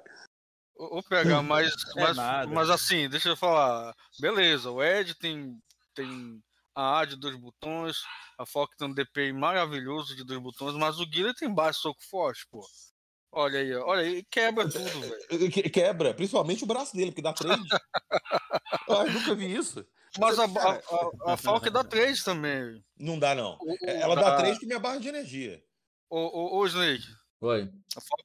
Dependendo da situação do pulo, dá trade. Principalmente se for um quem pulando, o Rio pulando, entendeu? É. O Guile pulando. Se for de uma distância sim. grande, Exatamente. né? Se for de uma distância grande. Se você não tiver bem posicionado, ela tira. Exatamente. E outra, Agora, se tiver de média distância ou de curta distância, a Falk pega porrada. O DP da Falk, por exemplo, não pega, não, não cobre cross, pô. Entendeu? É difícil. Verdade. É difícil, entendeu? É, o do Ed pior ainda, ele ainda dá um passo pra frente. O do Ed. Se bem que tem o, o, o Rising, né? Que é o. Ele chute pra cima, né? Por que, Mas... que ninguém defende os bonecos que eu falo que é roubado? Todo mundo me contradiz, hein? Não é possível que eu sou tão ruim assim. Ah, qual é? Não, não é possível, velho. Não, porque Fala Falk, aí, é? É roubado, velho. Falk é nada, roubado, pô. Ed é roubado. É, é roubado, é claro que é roubado. É roubado é muito roubado. Comandos, é. Roubado nos comandos, realmente. É muito mais fácil jogar com uma Falk, com Ed, do que com uma Akuma. Ô, Tom, você tá lá com o Ed parado, eu tô com o Honda. Eu vou te dar uma ah. cabeçada X. Você com ah. Ed, você aperta dois botões lá e me dá um Psycho X upper na, na fuça lá e tira. Não, então, só um botão. É, só, só assim, ó. Agora, um pega, botão. pega o Ryu, põe na mesma situação. Vou te dar uma cabeçada X com o Honda, você pega o Ryu. Cara, você tem que ter o timing preciso pra você dar os chores ali e tirar. Isso Exatamente. é habilidade. Não apertar dois uhum. botões e dar um X invencível e tirar a porra do trem. Mas não, é mercado, não. não. tem jeito, PH. Olha, esse, esse, é um, esse é um debate que a gente tem aqui também em Manaus. Isso é legal conversar sobre isso. Por quê? Porque isso é mercado, certo? Olha, vocês prestem bem atenção como que veio esse novo Guilty Gear. O Guilty Gear novo, ele é assim uma centena de vezes mais fácil do que os Guilty Gears anteriores. Né? Eu sei porque eu tenho um amigo que era jogadorzão de Guilty Gear. É, teve um amigo meu que falou a mesma coisa. Ele falou: aproveita que esse Gear era mais fácil. É, o Strive tá mamão com açúcar. Ele falou Não tem personagens igual o Ed, mas, cara, tem combos lá, só apertando em um botão e pula para outro, assim, tipo, Cataca, triângulo, triângulo, bola. Triângulo, triângulo e bola e especial. Meu irmão, Tá muito legal de jogar. O mundo inteiro tá jogando Guilty Gear agora. Ah, mas eu acho o Guilty Gear um muito público... poluído, cara. É, é, é, é, um jogo anime, né? É um jogo anime. Então ele tem as suas, os seus exageros visuais, né? Pois é, muito poluído. Exageros velho. visuais. Se ele fosse um pouquinho mais parecido ali com o Street Fighter, mas ele tá muito parecido com o Street Fighter V, PH. Não, não, não tá não. Mim, não tá não. Cara, tá, tá sim. Não, às vezes um boneco te dá um golpe lá, você vai tentar é, punir o golpe do boneco, você não consegue. Você não consegue. Olha, você quer ver uma coisa maravilhosa? Jogo é muito estranha. Você quer ver uma coisa maravilhosa que inventaram no, no Guilty Gear? Uma coisa que todo mundo sofre aqui, todo mundo aqui. Pessoal que tá aqui, pessoal que tá no chat, todo mundo sofre quando é pressionado no canto com, contra uma pessoa mais, mais habilidosa. É ou não é? O que, que o Gear fez? Toda vez que você é pressionado muito no canto, esse canto estoura. Ou aí você acaba no canto da tela de novo. Então são modificações incríveis. Pra quem ainda não jogou Guilty Gear, vou fazer até um pouquinho de comercial aqui. Tem, por exemplo, eu dou uma farofa, não tem uma farofa? Se eu der uma farofa e acionar um, um- um comando lá, eu não vou ser punido na volta dessa farofa. Tá entendendo? Então são coisas muito inteligentes que colocaram no jogo, que hoje ele tá numa ascensão muito boa. Entendeu? Eu, eu não acho legal, não. O cara fica farofando um golpe na sua cara e você não consegue punir. Eu acho ridículo. Não, não, não, mas não dá pra fazer toda hora, né? Não dá pra Dá fazer sim. toda hora. Assim. Ah, não, pô. Só se você encher aquelas duas barras. Tem aquelas duas barras de baixo. Se você farofar uma vez, se você tiver uma barra daquela, aí você consegue acionar o Roman Cancel, chamado Roman Cancel. Aí você consegue descer já com a defesa ativa. Isso impede no final de uma partida você farofar e pegar uma punição, tá entendendo? Não, não. É igual o Netinho falou ali no chat. O cara farofou e você defendeu, tem que punir. A regra é clara. A regra é clara. Agora, cara, ima- imagina essa analogia no Street Fighter. Eu vou lá e farofo um Chores X na cara do camarada, apesar que, porra, o Street Fighter faz isso. O cara cancela a farofa com outra farofa. Mas, cara, é muito, é muito ridículo. É muito ridículo. Eu Olha, acho que, que que- o, o que o que o jogo tem que ter, cara, é mind game. É Sabe aquela que- parada de exatamente, você estudar o claro, claro. adversário Todo e jogo, procurar uma brecha. jogo. Cara, mas o Street Fighter V e o Guilty Gear não tem isso. O Street Fighter V é ir pra cima do cara e forçar a criar uma E situação amassar. dessa. É forçar a criar. A situação não aparece no decorrer do jogo. Você induz o cara a errar. Entendeu? Eu acho isso muito errado no Street. Principalmente a mecânica do V-Trigger, que eu acho muito desequilibrada. Muito, Exatamente. Cara, muito. eu acho o V-Trigger, PH, agora falando a minha opinião do V-Trigger, o Br- o V-Trigger pra mim foi a genialidade desse jogo. Não, A jamais. Jamais. genialidade. Não, não, olha só. Cara, você tá ali perdendo nos antigos. Você tá ali perdendo com 20% do seu life. O cara perdeu apenas 20%, digamos. Tá com 80 e você tá com 20. Se você não se concentrasse o máximo que você pudesse pra tentar virar essa partida, você não conseguia, ou então a chance era muito pequena. Pois é, aí você acha justo, então, você tá nessa mesma situação. aí seu Cara, eu adversário acho sensacional. Eu acho sensacional o V-Trigger, cara. Eu o V-Trigger Horrível. é o que é o que é o que aproxima, é o que aproxima o jogador mediano do top player, cara. Ah, não. Cara, Sim, ó, sim. por que, que eu não joguei o Street Fighter 4? Porque pra mim ter um resultado satisfatório ali, eu tinha que treinar muito. Muito. ali Era é- um nível muito Tá alto. muito Eu, eu não vou falar que eu queria esse mesmo nível pro Street Fighter 5, porque eu deixei de jogar o 4 justamente porque a barreira ali era muito alta.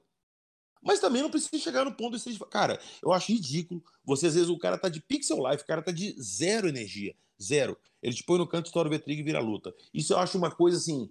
Que não Cara, tem cabimento. Não, cara, não tem é. cabimento. Não, é, é julgar, é, é falar pra você assim, ó. Você se dedicou a luta inteira pra controlar a luta. Você vai perder agora porque Aham. desceu a barra. Eu acho ridículo. Mas é é uma faca de dois gumes, né, PH? É uma faca Não. de dois gumes, não eu tem não jeito. concordo. Eu O vou PH que morrer respondeu o, o Tripa Boy ali no chat, ele Caramba. perguntando do Akuma. Se- claro, Tripa. Claro que tem que bufar a Akuma. Claro, claro, claro. Eu, eu, eu tô querendo que eles deem um armor no Demon Flip. Um armor aéreo no Demon Flip. É, é, exatamente. Um armor perfeito. aéreo no Demon Flip.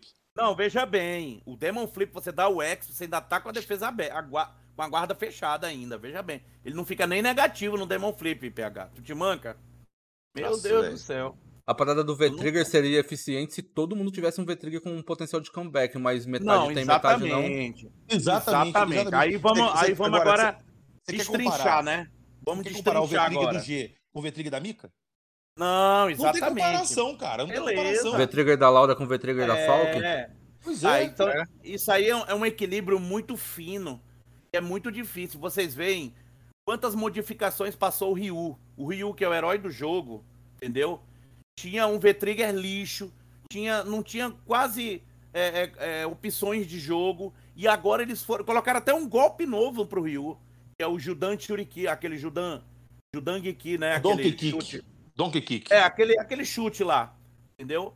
Pra poder aumentar as opções do Ryu. Aí já mudaram agora o V-Trigger 2 dele pra poder, depois de, uma, de um Shoryuken ou de algum golpe especial, emendar e tirar mais life ainda.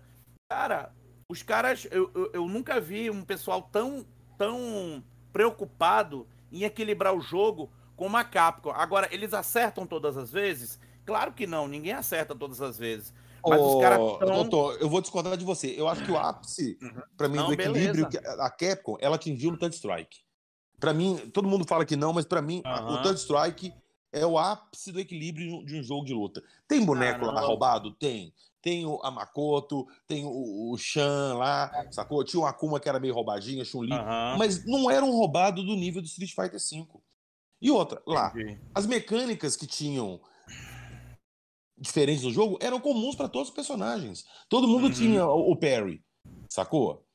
Agora, se- você pega o Street Fighter V, ah, igual eu vou jogar de Honda, vou enfrentar um Gil. Cara, não tem jeito. É. Não tem O lance jeito, da V-Skill também mata tem, o tem jogo. V-Skill Não que é jeito, superior não à tem V-Skill jeito, do outro boneco. O Ali mundo não na- é justo. Strike, qualquer boneco que você pegava, você tinha condição de bater de igual de igual. Mas Assim, sabe é qual seria a, a melhor forma de balancear, o PH? Os caras que fossem muito fortes. Não, os, for- os que fossem muito fortes de VT, diminuindo a vida do cara, tá ligado? O cara vai, Não, vai cara, matar- não, não, não. Acionamento único. Acionamento único. Estourou o V-Trigger, igual o Guilherme, estourou o V-Trigger, deu flash kick lá com a bolinha. Pronto, acabou. Eu vou encher barra de novo. O G, estourou o V-Trigger, soltou uma bola daquela, acabou. Uhum. Acionamento único. Agora, não faz sentido igual o Code. Estoura o V-Trigger, o cara fica com a barra lá, se ele quiser ficar soltando aquela pedra. Que tem um, um hitbox Verdade. Completamente zoado. Não. Ele fica soltando aquilo infinito e a barra não acaba, É o que eu cara. ia falar, é o que eu ia falar anteriormente. Vamos destrinchar, né? Cara, tem V-Trigger que é muito bom. E tem V-Trigger que não chega aos pés, né? Digamos. Porra. O V-Trigger do G, meu irmão. Aquele V-Trigger é um do G. Os dois, Irmão, os dois deles são é ótimos. aquilo? Os Os dois, dois são deles são ótimos. sensacionais. O V-Trigger do Akuma. V-Trigger do. Vai. Agora, Tanto pega o V-Trigger do bom Feng. aí. Pega o V-Trigger do Feng. Pega o V-Trigger da Mika. Pega o V-Trigger do? Guile. Pega o Cara, do, do, do, o do V-Trigger do. Feng acho que é o pior. O pior V-Trigger do Feng. Ele Porra. enche a tela de veneno, aí fica tirando ali uma- um, um cabelo de life do cara, assim, a cada segundo. É muito pouco, cara. Tá entendendo? Então, assim, eu acho que teve alguns V-Triggers que eles acertaram muito bem. Teve outros V-Triggers que eles não acertaram tanto. Mas é uma evolução que eu gostei muito do V-Trigger, mano. Não, eu tenho certeza que o V-Trigger não volta, cara. Pro Guile, pro Ed, pro Guile e pro Ed, o fato V-Trigger é muito bom, cara. Eu, Pô, eu cara, particularmente, né? Eu vou te falar uma coisa, eu jogo de Honda. Eu fico torcendo, às vezes, minha barra encher e eu poder pegar o cara e virar o jogo. Aham. Sério, eu, eu jogo nesse pensamento. Eu vou apanhar mais um pouco aqui, defender um pouco, minha barra encher. Cara, Aham. Saca, eu não concordo, cara. Eu não concordo com isso. Eu sou de uma época, Aham. cara, que não tinha nem esse especial. Eu sou da época do Street Fighter 2, que era, é, aquilo ali era mind game. Você não tinha nada ali espetacular pra te fazer virar a luta. Se você tivesse pouca energia. Era bem mais você tinha- rápido, né? Até. Era bem mais rápido, né? Não era mais rápido, era mais pensado. Você pensava mais antes de fazer uma é, coisa do cara, é. porque se você tomasse ferro, pra você reverter aquilo ia ser muito difícil. Aham. É como Agora eu te falei, C5 velho. não. Uhum. É como eu te falei, o mercado tá pedindo coisas mais acessíveis, tá entendendo, irmão? Não tem jeito. O mercado tá pedindo coisas mais acessíveis. O MK11 também é bem mais fácil que o MK10. O Guilty Gear melhorou muito, tá bem mais fácil do que o antigo Guilty Gear. É normal que o Street Fighter V seja mais fácil que o 4. E essa briga vai rolando. Eu tenho certeza que o, o King of Fighters, que vai vir aí, vai ser mais fácil que o anterior. E Não, sim, eu, eu é, concordo. Eu, vai igual ter né, sempre personagens mais difíceis. E outra coisa, é bom falar isso também. Top player é top player, mano. Você vê, entra Street Fighter, sai Street Fighter, os caras do Japão sempre são os caras do Japão. Os caras que sabem jogar sempre são os caras que sabem jogar. Vai ter a galera mediana que vai estar sempre nesse embate. Ah, eu gosto disso, eu gosto daquilo e tal. Mas eu, assim, eu gosto dessa democratização, sabe? Todo mundo ter é, respaldo e opções pra poder virar jogo, pra poder. Pô, Não cara, uma vez eu consegui, eu consegui assim, tipo, eu consegui ganhar de um cara uma vez, a primeira, a primeira vez que eu ganhei de um cara que era Master. Mano, eu fiquei super feliz e foi por causa do V-Trigger do Ed. Sabe? Roubado. Caramba, isso foi roubado. Mas assim, isso é sensacional, cara. Isso me aproxima, me dá mais autoestima, isso me, me dá mais vontade de jogar, você tá me entendendo? Esse é meu ponto de vista, né, claro. É, é, que- quem me escuta falando assim, acha que eu sou o top player do universo, sacou? Não. Nada, mas você joga muito bem, cara. Que é isso? Ah, Você falou que eu não julgava, hein? Ah, a verdade é Não, não, mas é, é, eu, tô, eu tô sendo gentil agora, claro, né? Mas, cara, vou ser bem sincero. Você acha que se eu pegasse meu Guile e fosse enfrentar o Brolinho com a e-book dele na 4, eu ganharia? Não. Não, eu não Mas- ganharia. Não ganharia. Tudo bem, na é 5, como eu tô eu já tenho falando. essa chance. No 5 eu já consigo. Exatamente, exatamente. Não que seja fácil, mas é mais plausível Uhum. ganhar na 5 do que na 4. Mas a Entendeu? chance do Brolinho ganhar de você ainda é muito grande. Ainda é Sim, muito grande. Sim, Mas porque ele tem problema- muito mais fundamento. Exatamente. O problema é que na 4, a tua chance era quase nula de ganhar de um Uhum. top player. Exatamente. entendendo? exatamente. Então o 5 veio com essa, como eu vou repetir, com essa democratização que fez com que medianos, eu não tô dizendo nenhum gol de ganha de um cara diamante, cara. Na moral, desculpa, se, se o cara for um cara categoria Gold, eu entrei na Gold agora, 4 mil pontos, eu não consigo ganhar de um cara diamante. Agora, consegue. onde consegue, tu eu vê. Não, não, mas lógico, se ele jogar só online. Tô falando uma pessoa que chegou a Gold e joga Consegue, só sabe por quê? Por- Porque, cara, porque o jogo propicia isso.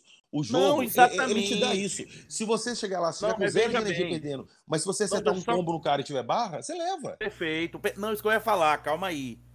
Você não ganha, certo? Eu falei que não ganha. Hoje, com as opções que o Street Fighter V dá, entendeu?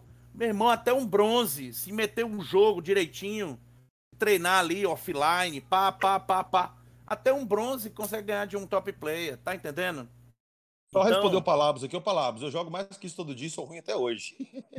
então isso aí não é, isso aí não é parâmetro, não. É, deixa eu perguntar pro nosso amigo aí que tá assim. meio quietinho, tá meio amuado aí. E aí, Vevé, quer fazer uma pergunta? É, o pessoal, o pessoal tá falando muito. É, O pessoal tá falando de todos os personagens, mas não falaram aí de Laura, não falaram de Urien. Quer dizer Opa. que os, os top, os top T são, vão ser sempre top T e os outros lá embaixo se, que briguem, né? É, deixa eu ver aqui, cara. Eu ia perguntar pro Palavras, Tom- desculpa, desculpa, Bebê. O Palavras fez uma pergunta ali, mas você não acha que um cara que se dedica mais de 6 horas por dia treinando no jogo merece ter uma diferença de nível tão grande quanto quem joga só casualmente? Claro que merece. Tanto é que é assim, né? É não, eu assim. jogo todo dia, treino todo dia, sou ruim pra caralho. Não, mas assim, ó, aí vem outro detalhe também. Eu também, quando comecei, eu tava jogando todo dia e eu não cheguei nem a diamante, PH. Tá entendendo?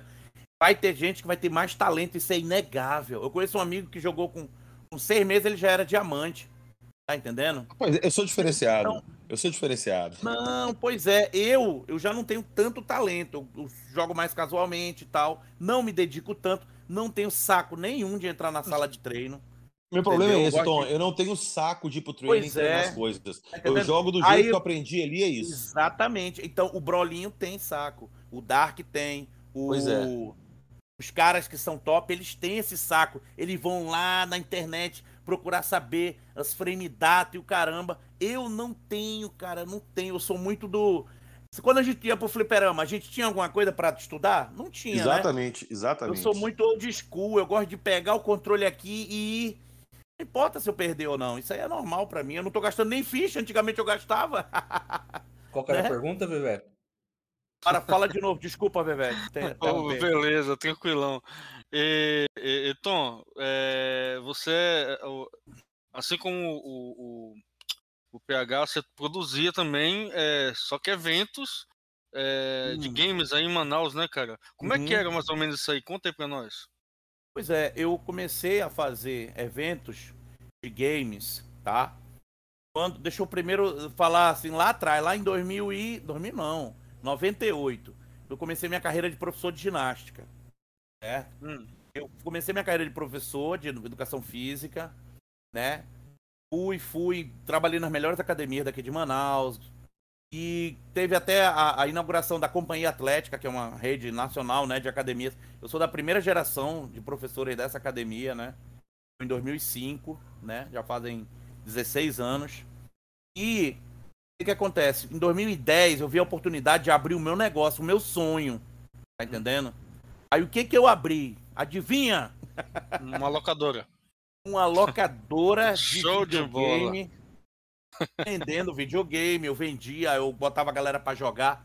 Só que a galera fazia essa ideia em bairros. Eu falei, cara, eu vou te falar uma coisa. Eu acho que dá pra fazer isso dentro de um shopping center. Ainda não tinha visto alguém meter a cara fazer isso, sabe?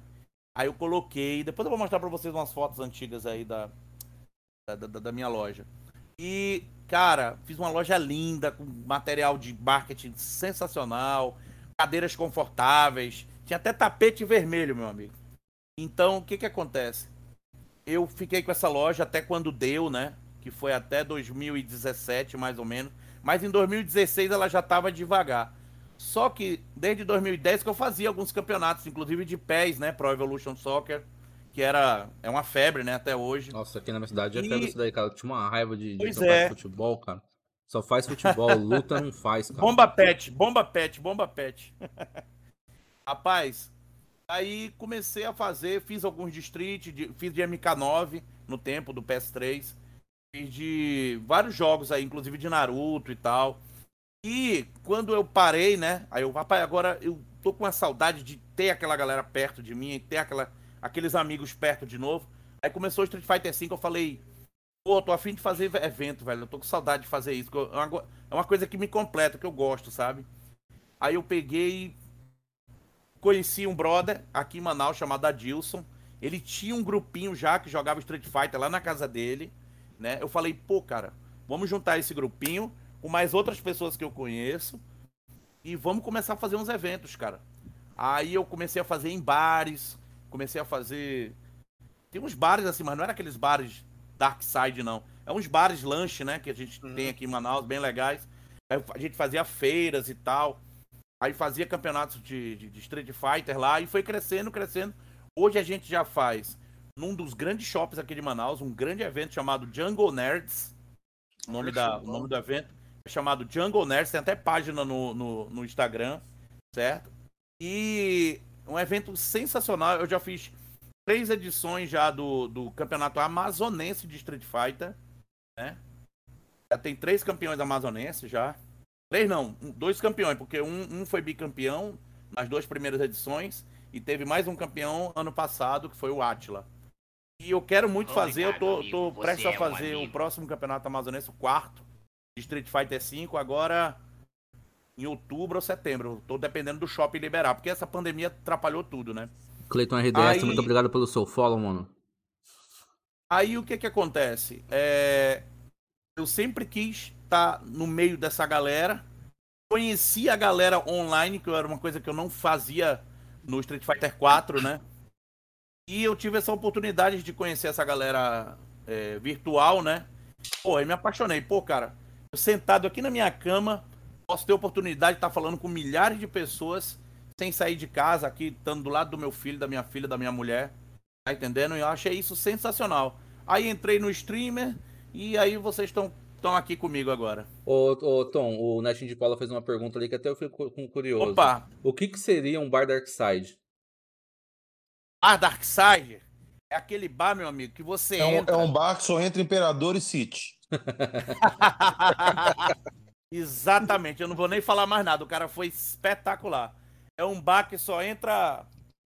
Se, por exemplo, se você tiver com a roupa limpa, já é. Já, já, já corre o risco de pegar uma porrada, ou então de ser roubado. Ah, entendi, entendi. Bar sujeira, no caso, um bar bem Tem sujo. que, entrar, tem que entrar sem um dente, sabe? Com os pés assim, cheios de barro, assim, sabe? Bem. Bem. Bem mesmo Dark Side mesmo, sabe? Aí o cara olha assim, é, esse aqui é da, da tribo. Agora se o cara chega lá, arrumadinho, com a camisa de botão, toda bonitinha, mano, esse aí é a orelha. Ah, Vai pegar a porrada. Ô, PH, Esse aí- é- é, pode falar, os bares então. que eu fazia, na verdade, eram lanches, né? Mas a gente chama bares aqui também. Entendi. Ô, PH, e na sua cidade, como que é a cena? Cara, aqui tem muito, tinha, né? Muito offline, a pandemia meio que deu uma parada. A gente tinha dois bares aqui especializados em esportes, cara. A gente fazia os campeonatos offline lá. Inclusive, já teve campeonato lá que o Brolinho, o Dark, o, o, o HK Dash, o Didi, todo mundo foi, eu conheci eles lá. Era muito bacana. Eu, eu acho que provavelmente os dois bares fecharam, sacou? Mas a gente tem aqui ainda o Ultra Arcade, que é até uma loja que vende arcade aqui de Horizonte. Eles montaram um espaço lá para ter os offline, com várias máquinas de arcade, várias estações. Então é um espaço muito bacana. No começo da pandemia, a galera até fez uma vaquinha online para ajudar a manter o espaço aberto, sacou? Uhum. Para quando acabar isso voltar, cara. Mas aqui era muito movimentado. E rolava umas Muito treta nos off ou não? Rolar. Treta, você fala treta. É, de sair na Treta, porrada treta? mesmo, não, é. Não, não. É claro que eu já tive vontade de partir o Davi VIP no meio. de todas as vezes que ele me eliminou. O cara, Davi porque- também é daí, né? É, o cara, aqui em Belo Horizonte, ó, tem o Davi VIP, O mini bomba é daí também, não é? Mini Bomba de Colim, tem o Davi Mica, O, tem o Baby Preda, vocês Brasil. lembram do Preda? De. Oriente, o Baby Brasil de Feng. Uhum. O Preda era de Oriente, tá voltando agora Boa, também. uma cena forte aí. cara. É, então, cara, pra você ganhar alguma coisa aqui, meu amigo, não tinha Tá o PH. Não tinha. Eu ia todo feliz, ia jogando, jogando, chegava a oitava de final, Davi VIP. Tchau, PH, vai embora pra casa. Tchau. Era assim, cara, era assim. Mas, é, cara, é um ambiente muito bom, muito bacana. Quem me apresentou a galera foi o Mini Bomba. O primeiro offline que eu fui, quem me levou de convidado foi o Mini Bomba. Então, cara, só tenho. Cara, eu conheci muita gente bacana. Eu falo com o pessoal que uma das coisas mais bacanas que o Street Fighter me deu foi as amizades que eu fiz. É. Saca? Que foi muita gente bacana que eu conheci, cara. Muita gente. E já teve algumas tretas assim, tipo assim, que você meio que perdeu a amizade com o cara por causa do jogo, assim? De treta por causa de. Cara, a única treta que eu tive até hoje, online, eu nunca conheci ele pessoalmente nem nada, mas porque eu achei ele extremamente arrogante sem educação, foi com o Paulo Web. Saca? Eu, eu achei ele uma pessoa extremamente arrogante, ele foi muito grosso comigo, foi estúpido comigo, da brincadeira que eu fiz com ele numa live dele, e é um cara que eu não quero perto de mim, entendeu? Nunca conheci ele pessoalmente, nunca troquei ideia com ele pessoalmente, foi só por causa de treta de jogo mesmo, e eu levei essa mágoa no coração. Entendi. Sacou? Você foi falar alguma coisa no chat, ele te respondeu meio atravessado, foi isso? É, eu peguei ele na ranqueada. Eu tava na hora, eu tava live, na hora. Eu peguei na ranqueada. na. Aí eu vi que ele tava fazendo live, eu entrei na live dele. Eu entrei na hora que ele tava falando assim: se eu perder PH, eu aposento. Aí ele perdeu. É. Aí eu virei pra ele e falei assim: Pode "Ô, Paulo, aposentar. então tá na hora de... você-" Exatamente. Aí ele soltou os cachorros comigo, cara. Ele não aceitou muito bem a crítica, não. Fiz Não uma falou que tava lagado, não? Não, ele me xingou, cara. Na verdade, ele não, não, não discutiu. Ele veio me xingar gratuitamente, me ofender gratuitamente, me expulsou da live dele, sacou? Porra. É. Então, tipo assim, eu não quero esse tipo de gente perto de mim, sacou? Nem pra amizade. Mas igual eu falei, nunca conheci ele pessoalmente, nunca troquei ideia com ele. Foi por causa dessa treta e eu levei pro coração, sacou? E, e, Uhum. e a sua amizade com, com o Edgar começou no jogo ou vocês já se conheciam já? No jogo. No eu conhe- jogo. Cara, No todo jogo, né? mundo aqui da área eu conheci É. no jogo. Eu conheci no jogo. Toda essa, essa galera toda FGC dos grupos aí, todo mundo eu conheci no jogo. O Edgar é um amigo meu, cara. Eu era administrador do grupo dos Guilherme na época. Ele me chamou no privado e falou assim: aqui, é, coloca esse amigo meu lá no grupo de Guile. Ele é bem salgado, tá? Mas ele é gente boa. Foi a recomendação que ele me deu. Era o Edgar. Aí, cara, o Edgar tem medo das antigas do jogo. Eu gosto demais do Edgar. Eu já falei com ele que o que atrapalha ele é o sal dele. Tanto atrapalha ele nas amizades dele quanto no jogo. É, E ele joga salga muito bem, verdade, cara. Ele salga Sim. mesmo. Se ele fosse mais calmo, mais cabeça fria, cara, ele já tava no Master há muito tempo. Mas É, ele, ele, concordo, ele deixa concordo. o psicológico ganhar dele, sacou? Bagunçar, é. Quando Verdade. eu, eu comecei a ver essas paradas de sal assim no Street Fighter 5, logo quando eu comecei, que eu comecei tarde também no jogo, eu vi mais tipo sobre o Bui. Eu até achava que era brincadeira as paradas de quebrar o controle e tal. Eu não, não botava É, fé, não. Aí depois que eu comecei a ver que era de verdade, cara. Tipo, o cara não lidava mesmo com, com o Cara, sal e quando eu Bui- cabeça. comecei, quando eu comecei a linha, cara. A jogar de guile, eu não esqueço isso. Antes de eu entrar nos grupos, tudo, eu tava jogando uma tarde aqui e eu peguei o mesmo cara umas três vezes seguidas na ranqueada e eu ganhei dele. Na última que eu ganhei, ele puxou o cabo comigo e logo em seguida ele mandou uma mensagem. Ele falando assim: se eu posso falar do jeito que ele Pode, escreveu? pode. Seu filho é da puta, eu vou descobrir onde você e a vaca de sua mãe moram e vou encher a sua, a- a sua cara e de sua mãe de tiro. Me aguarda. Caramba! Nossa, aí, aí já é, É. demais. Aí eu virei e mandei esse kkkk. Falei, você tá bravo, hein? Ele falou assim: é, eu vou encher sua cara de tiro igual você encher a minha de Sonic Boom. Falou desse jeito. Eu tinha esse print guardado no meu PS4. Eu formatei, eu perdi. Foi o primeiro hate mail que eu recebi. Caramba! Guardo com carinho, guardo com carinho. Pode falar de quem foi ou não? Eu não sei, cara, eu não Ah, você não sei. conhece. Alguém- É Alguém Smurf, aleatório enfrenta- Ah, pode crer. Não, é- cara, na época eu não participava dos grupos. Eu enfrentei um cara, eu lembro que foi o mesmo cara que eu enfrentei várias vezes. E esse cara estressou comigo e veio me mandar mensagem na PSN, entendeu? Mas eu não lembro quem era, não sei quem era, não conheço, não, não sei quem é. Nem quero conhecer, eu quero que ele me dar tiro. eu não quero nem saber. É, tem uns caras que não conseguem lidar com o sal, já parte pra, pra ofensa, né, cara? Pois é. Deus o livre. Aí, Mas direto eu recebo, cara. Mensagem me xingando, eu recebo direto. Direto, direto, direto.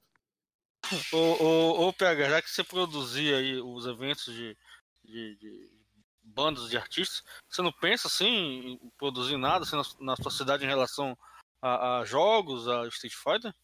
Cara, então, eu tava comentando com os amigos meus que quando acabar a pandemia, tudo- acabar a pandemia não, mas quando as coisas começarem a voltar ao normal, a galera tiver vacinado tudo, eu queria fazer um offline pra reunir o Brasil inteiro aqui em Belo Horizonte. Alugar uma puta casa gigantesca com área pra quem Aham. quiser pôr, montar barraca, montar, piscina, churrasqueira, pra chegar numa quinta e ir embora no domingo. Vai, sacou? cha- vai chamar as moças de Oh. respeito também ou não? Não, porque isso aí dá problema. isso aí dá problema. Vai mandar Cara, minha passagem? Eu só quero saber isso. Vai mandar minha passagem? Uma das coisas que minha mulher Oi, Luiz, comigo, boa noite, bem-vindo à live. Uma das coisas que minha mulher fala comigo, ela fala assim: eu não ligo que você joga Neymar nesse negócio, porque só tem homem. Então fica à vontade. só quero saber se você vai mandar minha passagem. Só isso. Mando, mando, assim que eu ganhar na Mega. Sena. Hum, É, cara. pra ganhar na Mega Sena mesmo, que é a passagem daqui de Manaus. Pois Pra é, qualquer Manaus, lugar daí. Qualquer lugar daí, tipo, é, a gente passa por Brasília, né? Minas. Aí, todinho, essa, toda essa capa aí, Minas, São Paulo, Rio, Espírito Santo aí, é muito caro, cara. É 1.300, sei que é caro. Eu sei que é caro. 1.300, 1.500.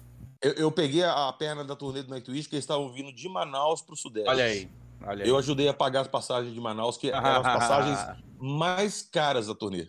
É, eu sei. Ô, PH, e dessas bandas aí, tipo, dessas mais famosas, quem foi a banda assim, que você achou, você achou, tipo, bem arrogante, assim, ou não teve? Metallica. Metallica, sério? Pra caralho, pra caralho.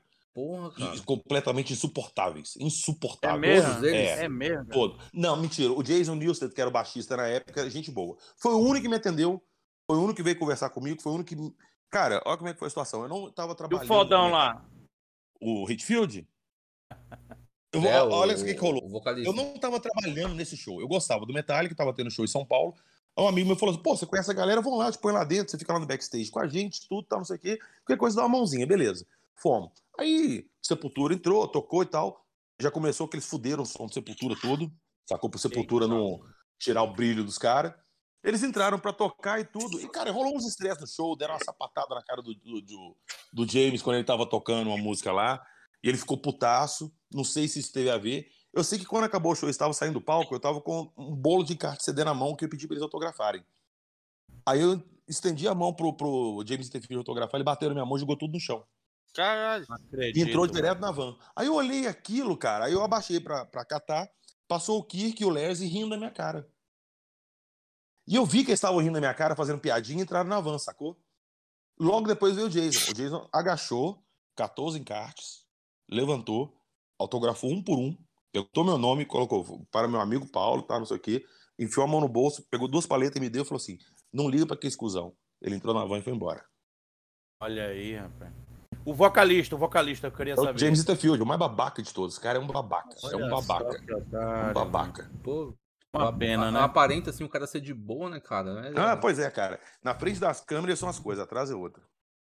É, verdade. Conheci muitos assim. Por Agora, exemplo, o PH, ela- olha, por exemplo, o PH vocês estão vendo legal aqui, né? Isso aí por trás das câmeras, Deus me livre, mano.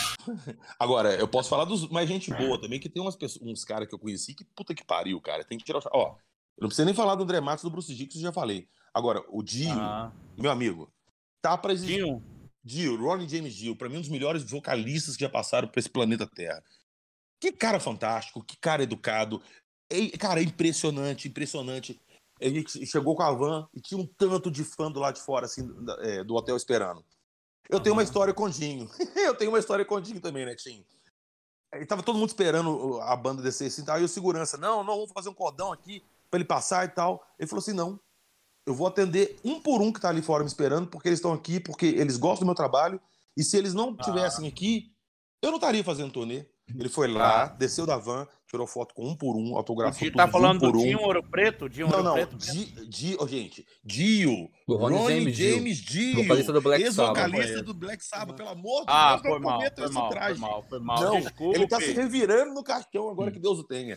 Ele substituiu o Ozzy por um período aí no... Exatamente, Ei, Falar exatamente. nisso, tu falar nisso, PH, deixa eu te fazer uma pergunta.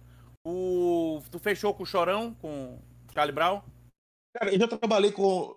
Trabalhei assim, já trabalhei em festivais que o Charlie Brown tocou. É outra pessoa abominável.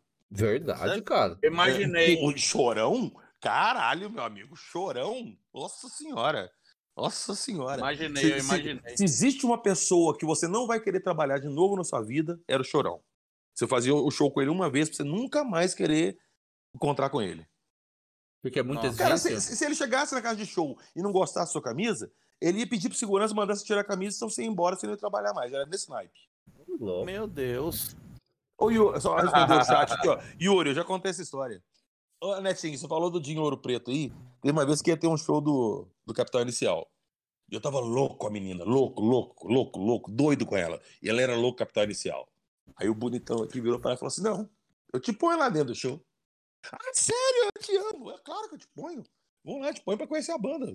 Sério, sério, então vambora. Pus ela no carro e tudo e tal, não sei o quê. Cara, ó- ó- olha o azar que eu dei.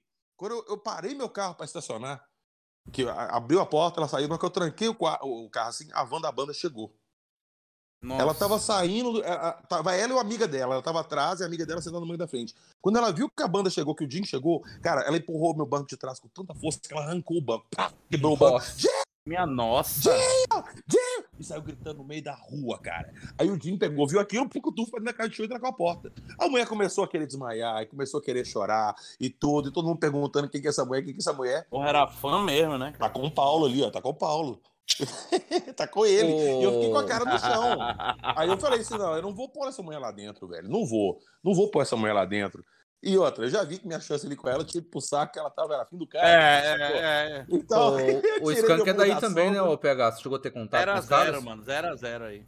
Cara, eu era mais amigo do baterista. Amigo assim, mais conhecido do baterista. Mas o Skank, eu conheço ele desde que eles eram banda de boteco. Mas caras Eles gente boa. tocavam. São, são, são. São. Não, não tenho muito contato assim pra falar que são ou não, mas são tranquilo. Você vai trabalhar com eles em show de boa, tranquilo. Não tem Bom. tanto problema. A Iron Maiden é a melhor banda do mundo. O Blackline falando ali no chat. Porra, eu já fui em quatro também. Iron Maiden é fantástico. A minha mágoa que eu tenho na vida é nunca ter feito um show do Iron Maiden. Eu corri atrás pra trazer o Iron Maiden aqui em Belo Horizonte minha vida inteira. Só conseguiu trazer o Bruce. Na verdade, não fui eu que trouxe o Bruce. O Bruce veio pra cá e me contrataram pra trabalhar no show do Bruce. Ah, pode Entendeu? Ah, Eu tá. fui contratado, não fui eu que contratei. Mas quando eu Aham. tava já no meio, depois desse lance do Halloween, eu peguei. O, o técnico de monitor do Halloween era o técnico de monitor do Iron Maiden. O Iron Maiden tava em pausa de turnê e ele tava fazendo freelance com o Halloween. Então eu peguei o contato, o management do Iron Maiden todo. Então eu comecei a negociar com o Iron Maiden e tentar trazer eles aqui. Teve uma época, cara, que eu cheguei a fechar uma data, eu tinha um patrocínio de meio milhão pro show, só que foi na época do Rock in Rio. Aí a banda cancelou a data aqui para dar exclusividade pro Rock in Rio. Aí acabou que eu não consegui Putz. trazer. E logo depois disso começou a aparecer os problemas, pipinada, pipinada. Eu tomei na bunda e acabou que outra pessoa trouxe o Iron Maiden, sacou? Mas meio que ali no, no meio de campo, ali, nos contatos, eu já tava ali há muito tempo, cara. Há muito tempo. Nossa, conheceu Era meu gente- sonho, cara. Muita gente Era massa meu ali sonho. no- E, cara, pra você Meio. ter ideia, quando. É até foda. Quando o Iron Maiden veio tocar aqui em Belo Horizonte em 2009, eu já não trabalhava com show mais. Eu tinha parado de trabalhar em- com show em novembro de 2008. E o Iron Maiden veio pra cá, se eu não me engano, foi em. Cara, eu- foi mais que finalzinho de 2009 e 2010. Eu já tava casado e tava com meu filho. E tava fudido. Eu não tinha mais um centavo no bolso. E eu tinha uma coleção, assim, gigantesca de coisa do Iron Maiden, mas muita coisa. Eu era, acho que, o terceiro ou quarto maior colecionador de Iron Maiden no Brasil. Uau. Caramba. Cara, eu passei a mão em todas as minhas camisas do Iron Maiden, bandeira, tudo que eu tinha legal assim. Botei na mochila, fui pra porta do show, estendi uma cordinha lá e vendi tudo, porque eu tava precisando de grana. E não entrei no show pra assistir.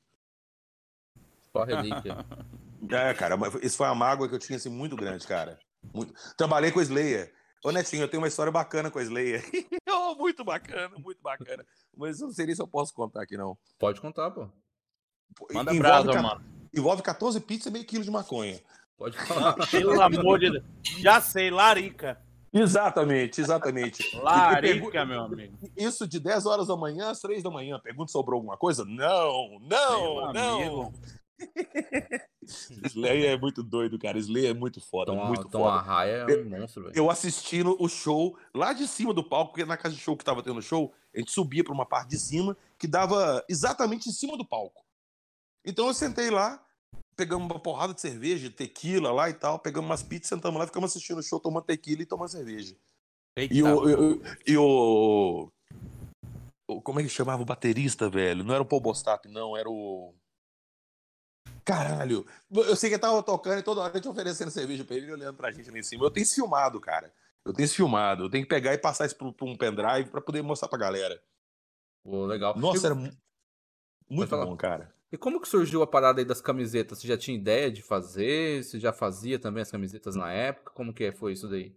Cara, quando eu mexia com show, eu gostava muito das camisetas de futebol do Iron Maiden. Muito. É, Eram umas camisas assim, lindas.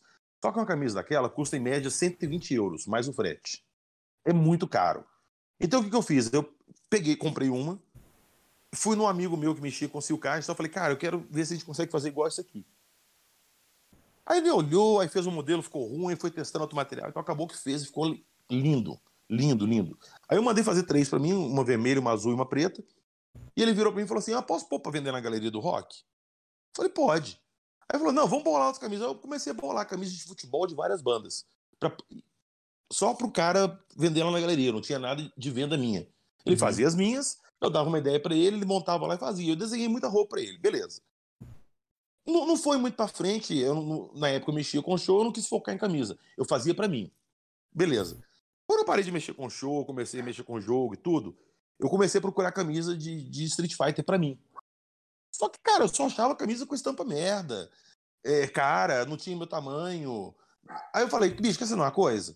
Aí liguei pra esse amigo meu de novo, falei, ó, velho, eu tô com um esquema aqui, tô querendo fazer camisa de novo e tal, não sei o quê. E esse cara ficou me enrolando, me enrolando, me enrolando, porque, cara, ele já era meio enrolado. E aí acabou que teve problema com a mulher dele lá, que ajudava também, enfim. Miou com esse cara e eu pensei em desistir. Aí minha mulher um dia e falou assim: não, aqui, procura aí direitinho alguém que faça, olha no, no Facebook, alguém que, que, que possa ajudar. Aí eu achei uma, uma menina que mexe com serigrafia. E ela é muito foda. Aí eu expliquei pra ela, ó, falei, eu quero fazer as camisas assim, assim, pra mim. Não é quantidade grande, porque é pra mim usar. Porque eu não acho. Ela falou, não, vão, eu faço pra você e tal, não sei o que e tal. Aí eu comecei a fazer, comecei a usar, e a galera começou a perguntar, onde você comprou? Onde você comprou? Ah, eu que fiz, pô, dá pra fazer uma pra mim? Aí Legal, falei, "Porra, legal. Aí Peraí, já peraí. abriu uma brecha no mercado, né? Exato. Eu Falei, pô, dá. E eu comecei vendendo assim pra galera do bairro, sacou? Aí depois que eu já tava nos grupos de zap, que eu falei, pô, vou tentar vender pra galera do, do street. E foi sucesso, cara. Me aju- o, o que tá segurando a minha barra ultimamente é as camisas. Que, massa. E não é só do street, né? Qualquer estampa que a pessoa quiser, né? Qualquer Qualquer coisa, cara. tamanho. Qualquer moletom, Cores camisa, variadas. bermuda, cor variada, personagem variado. Põe é, o link do, do, do, do seu site aí pra galera conferir quando quiser alguma Opa. coisa. Pode pôr Ó, aí, é phcamisas.com.br. Posta aí, o, posta aí o link aí no, no, no chat se você Vou postar aqui. Savage Grêmio, boa noite, meu amigo. E aí? Cara, Savage Grêmio é um desenhista de mão cheia. Ele vai estar fazendo umas estampas, umas camisas que eu vou fazer aí, hein? O Savage Opa. Grêmio foi o cara que me adicionou recentemente no, no WhatsApp, não foi? É isso daí? É Henry? Alan, Alan, Alan, Smoller, noite, muito obrigado pelo seu follow, mano. grande Seja muito bem-vindo. Alan. Ô, é, é, ô, no coração. Bem-vindo, cara. Conheci o Henry recentemente aí. É Hidratada. desenhista. Olha, hidratada. Boa noite. Opa, olha uma hidratada aí. hidratada nossa live. Vou encomendar uma da Falco pra você, o pegar. Ó, demorou, cara, demorou. Eu tenho uns modelinhos da Falk bacana. Eu fiz um tanto pra Bea, você lembra? Essa Bea. Sim, sim, sim. Fiz uma porrada de modelo pra ela. Falou, ah, eu vou depois pegar uma com você. Não pegou ainda não, mas há de pegar. mas eu tenho vários modelos da Falk aqui. O que mata é o, é- é o frete, né? E, e- pegar. Pô, pra cá, pra, Cara, pra minha cidade, por exemplo? Belém. Belém, É. né? Belém, Vai ficar aí é uns- 30 uns- conto, É, uns 40. 40 conto por aí. 30, 40 É. conto. Aí, aí é Mas, pra- cara, praticamente- Igual o Tom. O frete lá pro Tom é quase uma casa própria. Sacou? Mas o que, que ele faz? Ele junta uma galera lá, cada um pega uma camisa e divide o frete entre eles. Eu mando pra casa de um e lá eles dividem, entendeu? Vai ser É. mais em conta, né? Pois É. é, já vai pra todo mundo. Seria legal até pro Tom, quando voltar a ter os eventos off, né? Pegar umas camisetas pra revender aí. Com certeza. Cara, quando tinha os offline aqui, eu sempre fazia um tanto de camisa extra, levava na mochila e mostrava pro pessoal nos offline. Vende tudo, né? No começo, não, mas depois começou a vender bem. Até engrenar, mais o pessoal famoso e tal, aí começou a vender mais. E. Queria saber do Tom, tipo, depois que passar a pandemia, assim, se ele já tem alguns planos pra tá. pra tá fazendo, já tem alguma coisa em mente. Tenho sim, tenho sim, cara. Na verdade, eu tô agora 100% me, me dedicando, né, a, a- essa parte online, a, a- ganhar mais seguidores, a, a, a trabalhar mesmo com isso, né, aprender também, tô aprendendo muita coisa. Tô tendo que estudar de novo bastante, né? Mas assim que passar, agora, como eu falei, né, anteriormente, eu quero fazer agora o, um campeonato, um novo evento, né? Do Jungle Nerds, né? Como eu havia falado antes. O Jungle Nerds eu quero fazer agora em outubro, né? Perto do Dia das Crianças e tal, junta toda aquela vibe, né? Aí eu quero fazer o quarto campeonato amazonense de Street Fighter, segundo campeonato amazonense de MK11, primeiro campeonato amazonense de Guilty Gear, tô querendo fazer. Opa. Né? Primeiro campeonato amazonense de Guilty Gear Strive. Vou ver como, como é que tá a cena de Guilty Gear Strive aqui na cidade. Aí meu evento tem tudo, galera. Você já é um é uma versão miniatura do Comic Con. Tem tem cosplay, tem disputa de disputa de cosplay, mostra de cosplay. Eu vou lá de Honda, hein? Tem va... Opa, demorou. tem várias. Não, não, é longe daqui, né, Tom? Eu acho que pra mim dá pra dar um vem, cara, conhecer, vem, vem, cara. Vem. É um final de semana, é sábado e domingo. Ah, Aí tem um telão. Tem um telão, galera. Olha só, olha a nostalgia. Tem um telão que eu boto Cavaleiro do Zodíaco, Yu Yu Hakusho. Olha que episódio. Massa. Cara, eu boto só os, os épicos assim, sabe? O do Chico Amigos. Se amarra. A galera se amarra. Vários, vários. Eu botei agora. É, recente agora, o último que eu fiz. No sábado eu botei a temporada. A primeira temporada todinha de Metsu no Yaiba, rolando no, no evento todo. Sabe? Aí eu boto umas cadeiras pra galera ver. Aí tem esse cinema. Tem umas, tem umas várias lojas. Várias lojinhas de, de artigos nerd. É, essa faixa que eu uso do Naruto eu comprei no evento. Tá entendendo?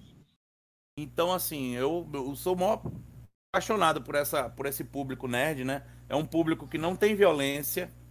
É um público super amigo, super leal. A galera vai tá pra entendendo? se divertir mesmo, né, meu? A galera vai pra se divertir, vai pra curtir. A galera tem muito novo, tem da minha idade. Eu ia te perguntar tem de todas se... as idades. Né? Ô, você tá falando disso, que a galera é tranquila e tudo. Você sabe qual que era o evento que eu fazia musical? Que dava menos uhum. confusão, menos briga e era mais perfeitamente lindo? Pode falar. Heavy metal. É mesmo, cara, é. que legal. Não dava briga, agora pagode. Galera inteligente, né, Pedro? Ah, é outro ah, nível, né? Música da Bahia, meu amigo, era briga o tempo todo. Agora, pensa, é, o público de metal é muito tranquilo. É igual o público mesmo nerd. É aquele pessoal que gosta e vai pra curtir, sacou? É, Não vai pra, pra essa confusão. Eu já fui em evento de metal aqui em Manaus também. E é tranquilo, cara. Tranquilo. Tem aquela, aquela, aquela, aquela baguncinha que eles fazem ali no meio, né? Mas é Não, mas aquilo ali é deles, é, é, as rodas é, de nerd, é, é, deles, é deles. É, aquelas rodinhas ali e tal de se empurrar. É uma brincadeirinha, por incrível que pareça, mais saudável do que muitas. Porque em pagode eu já vi nego é, é, drogar mulher, porrada, facada, eu já vi. Ô, ô né? Tom, eu tava fazendo um pagode aqui em Belo Horizonte e eu vi um cara tomar um tiro na testa. A dois passos de mim caiu igual uma tábua ah, no chão. Nossa, nossa senhora. O cara simplesmente tirou a arma, apontou na cabeça do cara no meio de todo mundo, tof, deu um tiro é. na testa dele. Pagode, é chifre, pagode. Né? É chifre. Mas o Não, preconceito. Cara, é, era briga de boca ali, sacou? O preconceito. Ia pegar, o preconceito cai em cima do rock, né, cara? Exatamente. É, exatamente. Pessoal, esse então, esse mosh que vocês falam, muito, né? pra quem, pra quem não sabe, pra quem não sabe o que é mosh aí no, no, no chat, mosh é tipo não vou dizer que se, é, é, é, quando o pessoal fica se escorando um no outro. É, é. Mais conhecido vai, como panqueamento também, cara, né? Era, era muito engraçado. Era muito engraçado na época que eu mexia com show, que eu ia atrás de patrocínio, ou que eu tinha uma reunião em algum lugar mais, digamos assim, chique. Porque, cara, quando você me vê, onde você me vê, o dia que você me vê, eu vou estar de bermuda, de tênis ou bota, uma regata e óculos escuros. Eu só ando assim. É casamento, é Legal. enterro, é, é para almoçar fora. Eu só ando assim. Então eu marcava reunião, eu marcava, igual eu marquei reunião no Ouro Minas, no hotel aqui de Belo Horizonte, cinco estrelas de Kern. Eu cheguei lá de, de coturno, regata, cabeludão, brinco, barba e tal. Sentei lá e tô esperando. E eu tô vendo a gerente do hotel indo na recepção e voltando, a gerente indo e voltando, a gerente indo e voltando, a gerente indo e voltando. Aí tem uma hora que eu levantei e falei assim, eu tô esperando a fulana e tal. Falou assim, é ela. Aí eu fui lá e apresentei ela, ela falou assim, nossa, eu não esperava que você fosse assim, não. É, eu tô esperando outra pessoa. Tipo assim, a pessoa põe na cabeça que eu vou lá conversar e tal, e me vê daquele jeito, sabe? Acho que você vai de social, muito... né? Exato, exato. O que, que esse doido cabeludo tá fazendo aqui? É. Era direto, aqui eu assim, já cara. fui, eu já fui em, em algumas reuniões, eu também, eu só gosto de me vestir hoje do jeito que eu quero. Eu acho que a gente chega uma idade que a gente chega num patamar que a gente não quer mais ficar pagando de, né, de, de bonitinho ou de sériozinho pra ninguém, não. Aí eu vou de camisa do Homem de Ferro, entendeu? Bermudão assim, jeans, entendeu? Tênis. Já fui pra uma reunião lá no, no shopping grande daqui. O pessoal olhou assim pra mim, todo mundo de camisinha de botão e tal. Meu irmão, eu trabalho com isso, eu sou, eu sou a minha propaganda, entendeu? Ô, Street cara, Fighter. O, o Adson É tá assim. falando ali no chat. Tem uma história também, tem a ver com, com o visual também. Eu comecei a namorar uma menina e os pais dela eram do sul. Era aquele gauchão chato, sacou? Aí ela me convidou pra ir na fazenda do pessoal aqui em Minas e tal, eu fui. Chegou lá, o pai dela já começou contando de gracinha. Falando assim: ah, você trouxe uma amiga, você não trouxe seu namorado, porque eu tinha cabelo grande, brinco, sacou? Eita. E o cara me zoando e tal. Aí sentou todo mundo na mesa. Um imbecil do meu ex-sogro me vem com uma cambuca, com água fervendo, com uma merda verde lá dentro, com um canudo de ferro pegando fogo. Põe na minha mãe e falou assim: toma. Chimarrão. Ah, é uma delícia, cara. É Eu, delícia. você eu não gosto aquela porra, não, cara. Você pega aquela porra. Amargo que nem o, o sangue do Cara, capeta. E O, fervendo. canu, o, o canudo, é, o canudo, cara, o canudo tá vermelho. Você põe aquela porra na boca, queima a boca. Você chupa o negócio, sapeca a língua. Aí eu virei pra ele e falei assim: ô, ô, ô, Fulano, não dá pra colocar açúcar, não. Aí o cara acabou comigo. Cagou na minha cabeça que eu pedi açúcar. Vou Aí, pegar um beleza. Aí ele xingou, xingou. Foi uma heresia. Pô, eu peguei o canudo com a camisa assim, segurei a ponta do canudo, peguei choque, choque, choque, choque, choque, misturei lá dentro, sacou? Ele, não, você não pode fazer isso. Acabou com o chimarrão. Pô, isso É, acabou, é, acabou o com o chimarrão. chimarrão. que não sei Acabou o quê. Ah, Não pode essa mexer, moça não pode mexer. que não serve pra isso não, que não sei o quê, que não sei o quê. Ah, velho, beleza. Aí nós estamos dormindo, outro dia de manhã, a surpresa. O cara me acorda quatro e meia da manhã pra bater uma laje, meu amigo. A famosa feijoada. Malhação, pai. Mas é isso mesmo. Ele daqui tentou me comprar pelo estômago. Ele falou assim: não, vamos lá bater uma lajezinha e depois tem uma feijoada. Pô, eu comecei a bater laje 4 horas da manhã, ficava às 6 horas da tarde. A filha da puta quer que eu vou comer feijoada ainda, cara, fudido, Eu todo me livre. Cara, eu, eu ia pedir uma, um, um diazepam e ia dormir até o outro dia. cara, aí nós voltamos, passou dois dias e nós terminamos. Tchau, nunca mais ouvi ela. Meu O, Deus do o, o. BBB da Klein tá falando tererê. Tererê é gelada. Basicamente é a mesma coisa, não é? Só muda que um é quente e um é gelado ou não? é a Não, mesma ele, ele erva é um que usa? pouquinho mais. É, pois é, o tererê ele já é um pouquinho mais fraco.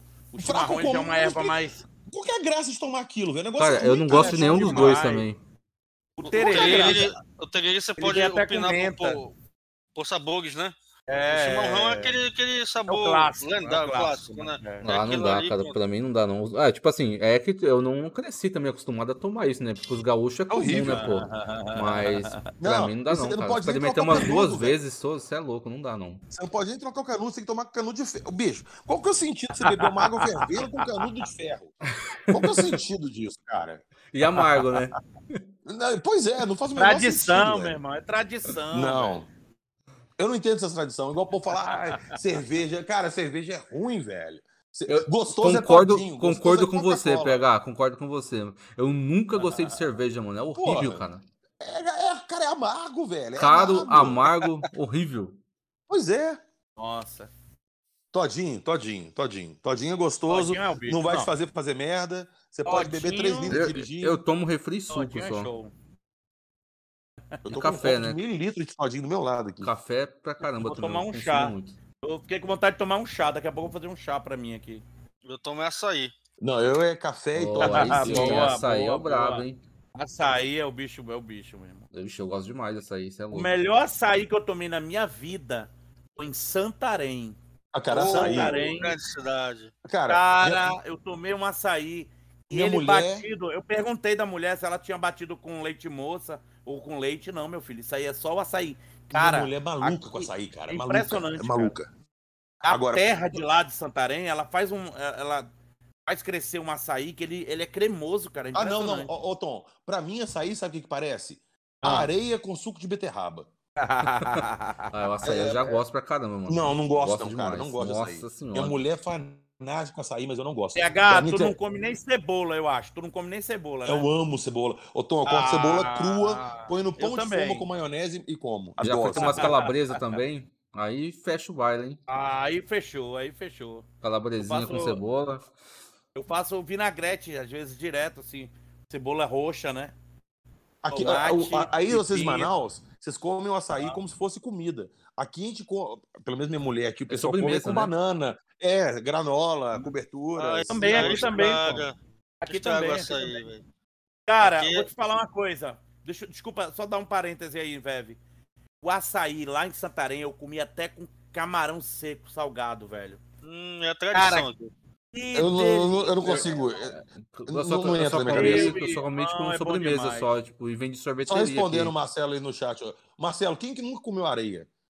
Todo mundo já comeu areia. Todo mundo. Eu todo morava, mundo, na praia, eu morava perto da praia. Eu... Pois é. Quando você é criança, Areia vai na praia, parte você come da minha- areia pra caralho. Toma água de enxurrada. É, ó, toma caldo no mar e engole metade do mar de areia. Ó, tranquilo. Fala, Veve, fala, Veve, eu te interrompi.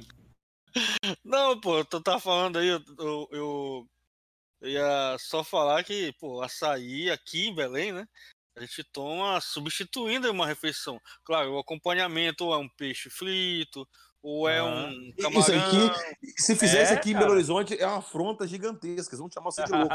Eles É, vão te internar. aqui em São Paulo também.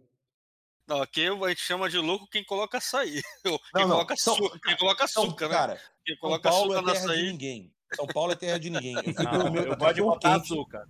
Eu fui comer Eu um gosto de cachorro quente em São açúcar. Paulo e botaram purê de batata no meu cachorro quente. Pô, tradicional, cara. Ah, Não, moleque, deu é vontade de isso? esfregar o cachorro quente na cara dele e falar, meu amigo, Não. eu tô comendo PF não, caralho. Eu tô comendo é cachorro quente. O, Arroz, o- feijão, o dog, batata o frita, dog de. São Paulo, cara, meu, é, é top demais, cara. Você é louco. É Vem muita topzera. coisa dentro. Tem, tem lugares aí que vende, tipo, pão com salsicha, maionese, um ketchup no máximo. Aqui, mano, tem purê de isso é batata, cachorro é, quente, cara. azeitona, cebola, vem tudo. o, cara, coloca o cara me pega um pão, X tudo, o pão, então. o Quase cara abre um isso. pão. Põe uma salsicha no pão. Aí põe purê de batata, arroz, feijão, bife, alcatra, salada de alface, ovo de codorna, azeitona. E esse é o básico, hein? Se você comprar o Cara, especial, vem mais coisa. Cara, cachorro quente é pão e salsicha. É Ah, pão não, e salsicha. Não, não, não, Aqui discordo. aqui- Discordo, mano. Olha, eu vou, então vamos Não. lá. Você, como é que é o, o hot dog aí do- de Belo Horizonte? É pão, salsicha. falar mas do- eu- Eles top de ovo de codorna, ervilha, milho, É, vinagrete, molho disso, molho daqui. Não, cara. Aqui em Manaus é clássico, é assim, ó. É pão, tá? Aí molho de- co- com repolho, um repolho Puta que cortado, pariu, velho. molho cortado Cacete. bem fininho, Giló repolho cortado. refogado. Não, não, não. O repolho cortado bem fininho, mas bem fininho, só aquela Repolho, tiradinha. É, Repolho. cara, é. Repolho com, com, com molho de tomate, cara. Uma delícia, cara. Ai, Aí faz nossa, morri de fome. É uma delícia, meu irmão. Aí depois, aí bota a salsicha. Aí bota é, milho, ervilha e batata palha em cima. Pronto. É, cara, tradicionalzão também. Ah, Cara, calma. aqui- Aí o especial, o especial, depois de tudo isso, até de botar batata palha, aí bota uma fatia de queijo mussarela em cima e bota no forno. Aí fica toda aquela. aquela Você põe no prato e come de recheio, garfo e faca. Todo aquele recheio Quase isso. fica selado. Fica Você tá selado com, louco, aquela, velho. com aquela capa de queijo. Cara, é uma delícia, pô. Não. Cara, de comidas, nada supera a coxinha. Nossa, Mas vocês não estão é preparados. demais, é. Vocês não estão preparados para essa conversa, mas tudo bem. Nossa, eu, salgado no geral, assim, eu curto bastante também, mas a coxinha e pastel é, são meus favoritos. Coxinha, cara. Puta minha coxinha. Meu Deus do céu. É, É, aquilo é é perdição, mundo, velho. né? Aquilo é perdição. é, não é desse mundo coxinha, cara. Nossa, dá até vontade. Eu gosto de pão com ovo. Pronto. Também, Mas pão com ovo é clássico. É. Pão com ovo é clássico. É igual miojo. Resolve, resolve a parada rapidão, é gostoso e já era. Pois é, pão com ovo é clássico. Prático, eficiente. É igual miojo. Pão miojo com também, ovo, cara. pão com ovo é a base da minha alimentação quando pequeno, cara. Pô, pão com ovo e miojo, meu amigo. Pão com ovo é, isso aí é, é- é universal. Agora sim, saindo da- do treino, era pão, margarina, mortadela e pão com ma- margarina, mortadela e um baré daquele que vendia na garrafa de vidro, lembra? Garrafa de cerveja. É, baré baré, garrafa. o ba- o baré, esse baré. Baré tinha raiz. aqui, Baré raiz. É, Esse é o baré eu- raiz. É de Baré cola que tinha também. Tutti Frutti. Nossa, velho. E- Tutti Frutti! Exatamente, isso aí eu lembro. Meu irmão, Vendi nem tem mais, cara. Qualquer, qualquer Não tem estabelecimento. mais, não velho. tem mais. Não, Sacanagem. não. Tem, tem, tem, e- e, Tom. O- o- Um refrigerante intitulado lá Baré. Mas nunca vai ser aquele Baré, velho. Aquele não. Sabe por quê? Porque a Antártica comprou o Baré. Entendeu? Aí depois que ela comprou, entendeu? É, ela tirou algumas, algumas, algumas personalidades do Baré, tá entendendo? O... Mas continua sendo Baré, é muito O gostoso. Guaraná Jesus é do Maranhão? A do Jesus é do Maranhão. É. Porra. Cara, Famoso é, também. É, eu não curto muito, não, não sei, não tem um, tem um gosto ali que não não consegui é, engolir direito, entendeu? Mas respeito aí a tradição do, do pessoal lá do Maranhão, entendeu? É um, um refrigerante super famoso lá. O Jesus, Todo você, famoso você que é tomou? É. Você tomou? Provavelmente ele é famoso porque é ruim. Cara, tem, um, Aí, ó. tem uns refri que é brabo demais, cara. Tem gosto de pinho-sol. Palados É. falando aí, ó. Já joguei muita bola valendo Baré no final, mano. Na moral. Ele perguntou antes Muita ali, a gente bola. não viu, ô Tom, mas ele perguntou se você é garantido ou caprichoso. Eu sou Nossa. caprichoso. Ah, peraí. Agora me dê em dois minutos aí pra mim falar da minha história no boi agora. Meu Vamos Deus lá. do céu! Eu Ah! Às vezes eu tô aqui. Vamos lá. Eu tô aqui na roça de Belo Horizonte, os boi mugindo, Ah. as galinhas cantando, eu ponho na televisão, tô passando o, o boi caridoso e o boi esquisito. Em Maranhão. Aí Paralela. fica o boi bumbá lá, assim, todo mundo batendo palma. É, Eu falo exato. assim, Veja que, que, bem, eu- que, que eu não tô paralela, entendendo? paralelo à minha, à, minha, à minha vida de professor de ginástica, que foi de 97 até 2012, mais ou menos. Né? Paralelo a isso, em 99, eu fui o coreógrafo da associação, da associação folclórica Boi Bumbá Caprichoso, mano. 99. Em 99, 2000 e 2002, nesses três anos. E paralelo a isso, eu, eu dançava em bandas. Olha aí, eu dançava, mano. Mas- mas- sabe. Ô, Tom, me explica ali qual que é o sentido. da- Como é que Ah, ganha aquilo? Como é que, Ganha como é que como? ganha aquilo? É o quê, cara? Mas como é que ganha aquilo? Ele quer Tem que fazer o quê pra ganhar? a competição, como funciona. Ganhar? Não, então, Ah, vamos lá. Tem vários. todo Olha ano só, vamos lá, ah, vamos lá, vamos lá. Ganhou, fulano ganhou. Tá, Alguém tem pois que, é. O que, tem que fazer pra ganhar ali? É o quê? São vários itens. Inclusive, o- item número um é galera. É o único festival, eu não me engano, mundial, onde o público vale ponto, macho. nossa. Público vale ponto. Quanto pô. mais gente tiver, mais ponto ganha, é isso? Não, não, não, não. É, é a coreografia. Ah, É então. tipo escola de samba, igual o Watson falou aqui. Boi caprichoso, nota 9. É isso? Quesito É, alegoria. isso. Isso. sim, sim. É, é- é um é- de quesito, olha lá, nota itens seis. individuais. Olha lá, itens individuais. Vou falar pra vocês aqui, ó. Item, o, é, o item número um, galera. Tem item pajé, melhor pajé. Tem item Cunhamporanga, é a mulher mais linda. Tem Como é item que Rainha chama? Cuyamporanga. Cunham- Vou falar minha mulher Cuiamporanga. hoje que ela é uma cuiaporanga. Isso. Aí vai dormir na rua. É. Não, fala, pra ela, até ela entender, até ela entender, né? Exatamente. Entendeu? Então, tem me- melhor apresentador, que é o cara que fica falando, né? Apresentando o festival todo. Tem um cara no microfone dizendo tudo que, todas as lendas que estão acontecendo naquele momento e tal. Melhor apresentador, melhor amo do boi, que é o cara que fica falando versos pro garantido ou pro caprichoso. Melhor boi, o boi tem que fazer umas paradas lá, umas. umas Mas o boi é de coisas lá. verdade ou é um, é um boi Não, pô. Não, é- não, a galera se veste, boi né? É, é boi bumbá, igual o, o Hum, boi do uhum. Maranhão. Muita gente confunde. Ah. O boi do Maranhão é bumba meu boi. O daqui do norte é boi bumbá, entendeu?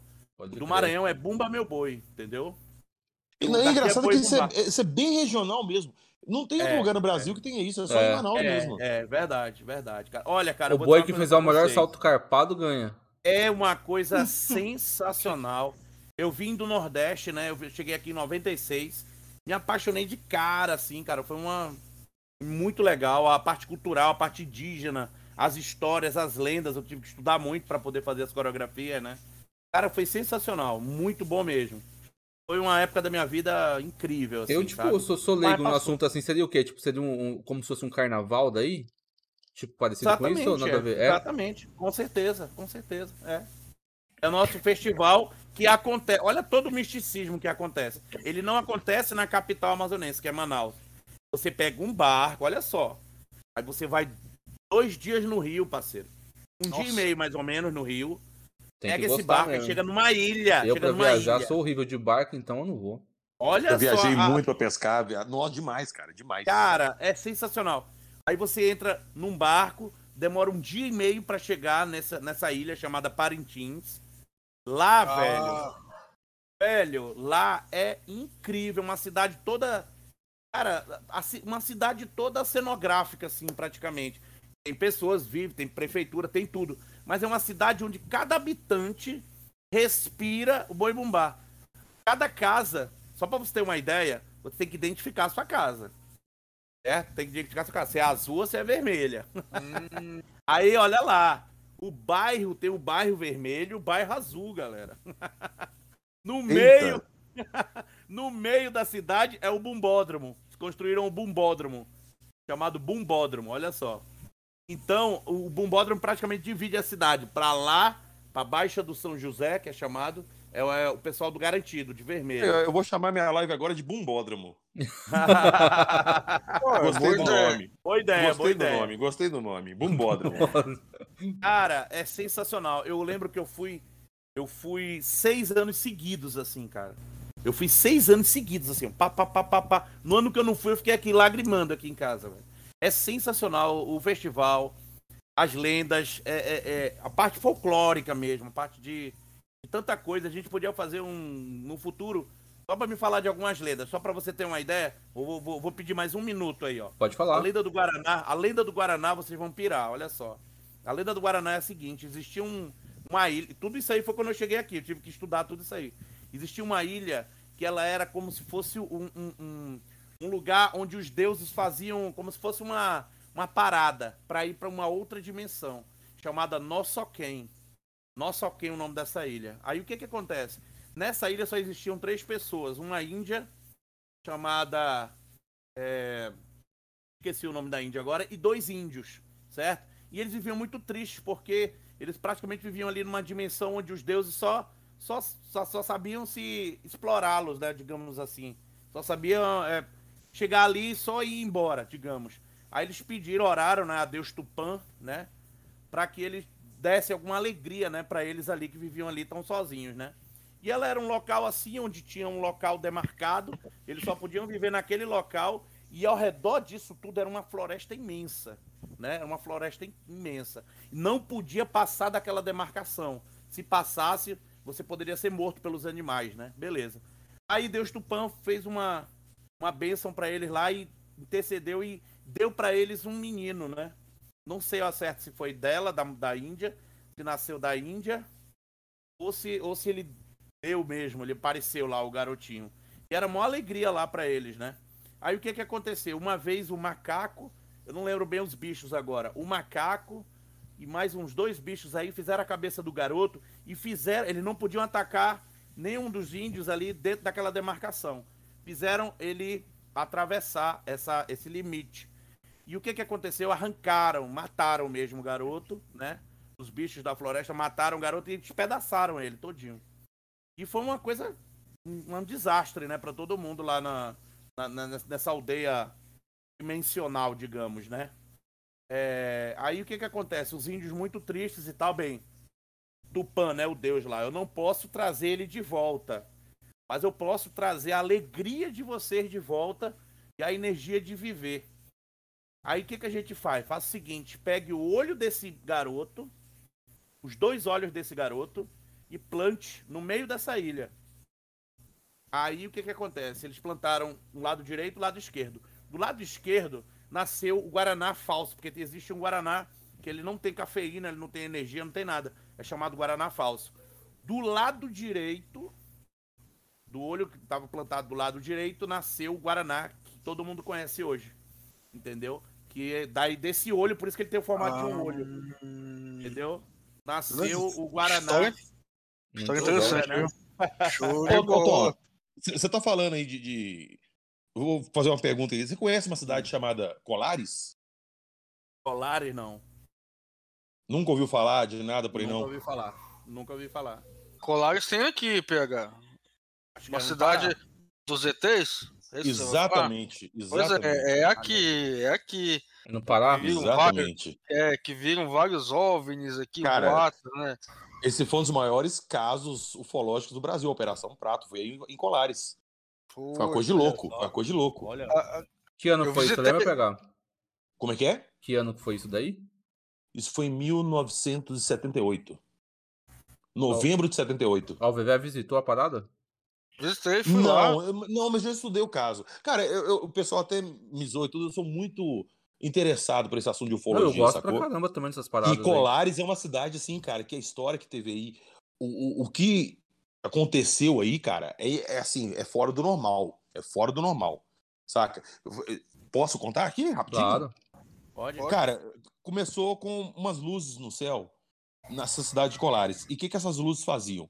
Elas emitiam um feixe de raio nas pessoas, fazia tipo um furo na pessoa e chegava a, a- a lesionar a pessoa. E a pessoa depois se sentia fraca, é, sem, sem energia. Loucura, E isso né? começou a acontecer com muita frequência na cidade. Ao ponto que o prefeito chegou e pediu ajuda para o exército. O exército, então, ficou meio intrigado com aquilo naquela época lá da ditadura, podia ser algum, algum grupo comunista querendo invadir, alguma coisa assim. Mandaram um grupo do exército para investigar. Chegaram lá, o exército constatou que realmente tinha alguma coisa estranha lá, que tinha luz voando e tal. Avisaram o exército e eles resolveram fazer uma operação para investigar isso, chamada Operação Prato. Cara, o exército, ele não vai tirar ninguém do nada para investigar boato do povo sacou? Então tinha alguma coisa acontecendo lá. Tinha. E o mais legal disso tudo é que o exército foi, fez vários vídeos, várias fotos, muita coisa lá eles viram, e o exército resolveu encerrar a Operação Prato sem dar maiores explicações para os envolvidos. Esse coronel que comandou essa operação, ele chama Yorogi Holanda. Esse cara, em 1997, ele deu uma entrevista para a revista UFO e ele contou tudo sobre a Operação Prato, que até então Hum. ninguém sabia nada. Ele abriu o bico e contou tudo. E ele contou Nossa. que filmou, que ele avistou seres saindo de nave, que ele viu naves gigantescas, parecendo bola de futebol americana invertida, posando em cima do rio, que o, as luzes seguiam o destacamento militar dele pelo rio. É, Eles fizeram um vídeo, cara, fizeram foto, entrevistaram o pessoal, tem entrevista de médico da época lá, do tanto de gente que chegava no hospital e tal, e o exército abafou. Esse cara, o William de Holanda, uma semana depois que ele deu uma entrevista para a revista UFO, ele morreu. Dizem que foi suicídio. Caramba. Mas Foi não, fica, se, não. fica aquela coisa no ar, entendeu? É, tipo, falou Nesse- um pouco demais, digamos assim, né? Sim, É, sim. É, Nesse meio que dá, caso, um- dá um cara, sumiço. ele é muito grande para a ufologia mundial porque ele tem registro de imagem via foto, de vídeo, vídeo nítido que o Ionagi conta que eles filmaram coisas nítidas que dava para ver. Ele inclusive apresentou para o alto comando do exército na época um vídeo que ele mostrava os seres saindo da nave. E pode ser que o exército também não quis falar pra, tipo assim, não assustar a população, né? Exato, exatamente, exatamente. Aí o fenômeno ele ficou ali de novembro até janeiro, fevereiro do, do- de 79 e depois parou. Mas a região ainda tem alta incidência, cara, de avistamento, esse tipo de coisa. Essa região ali, o pessoal fala que é hotspot, né? Tem sempre alguma coisa ali.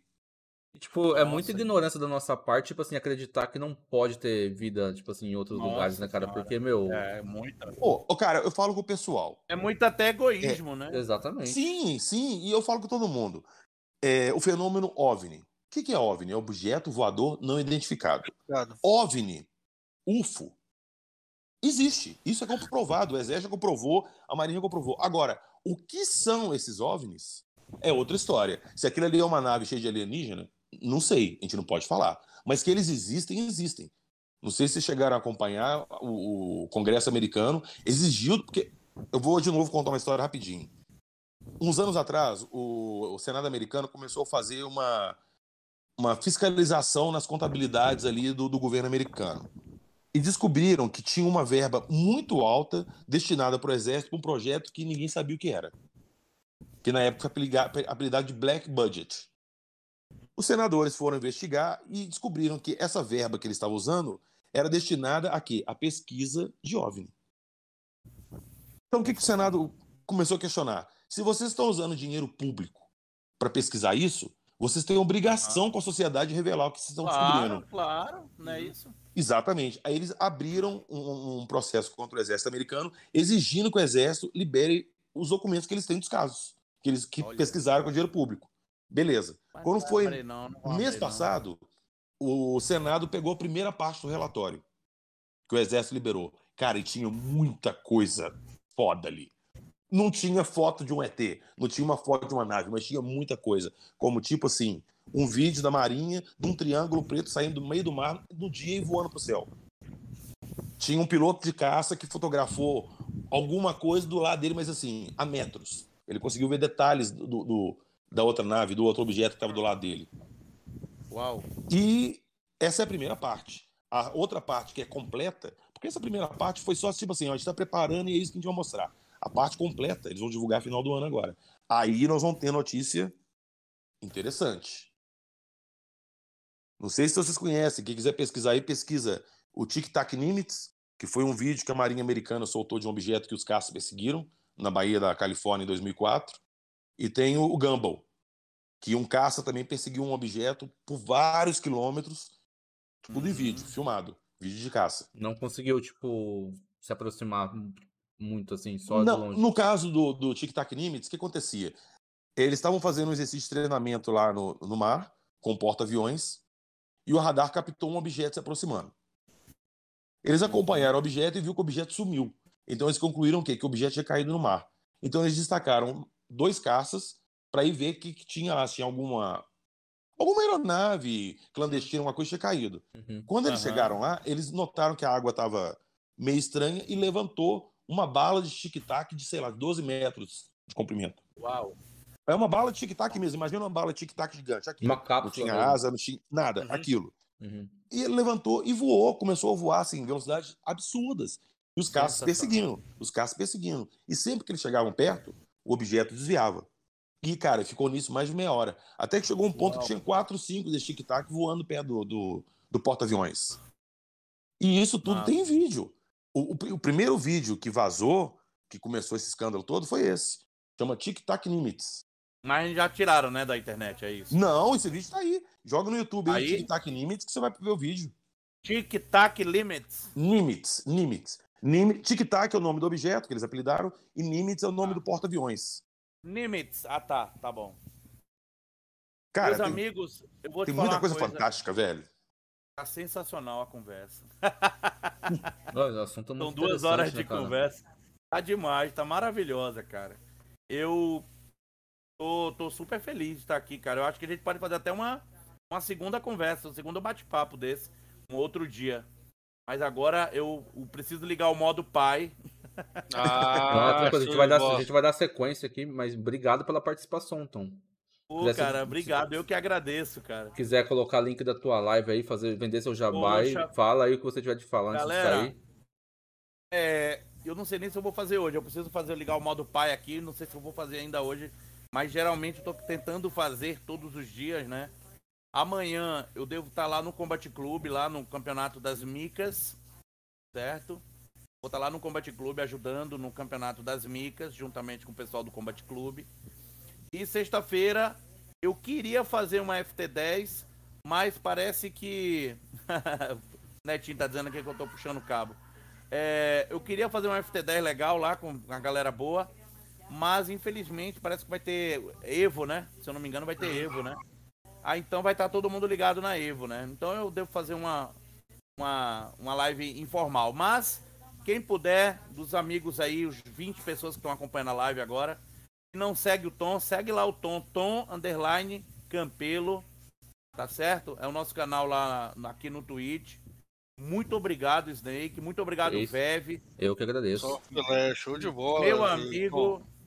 Obrigado, Vev. Obrigado, Snake mesmo. Tamo PH, meu amigo. Tamo junto, Tom. 1 Tamo aí, junto.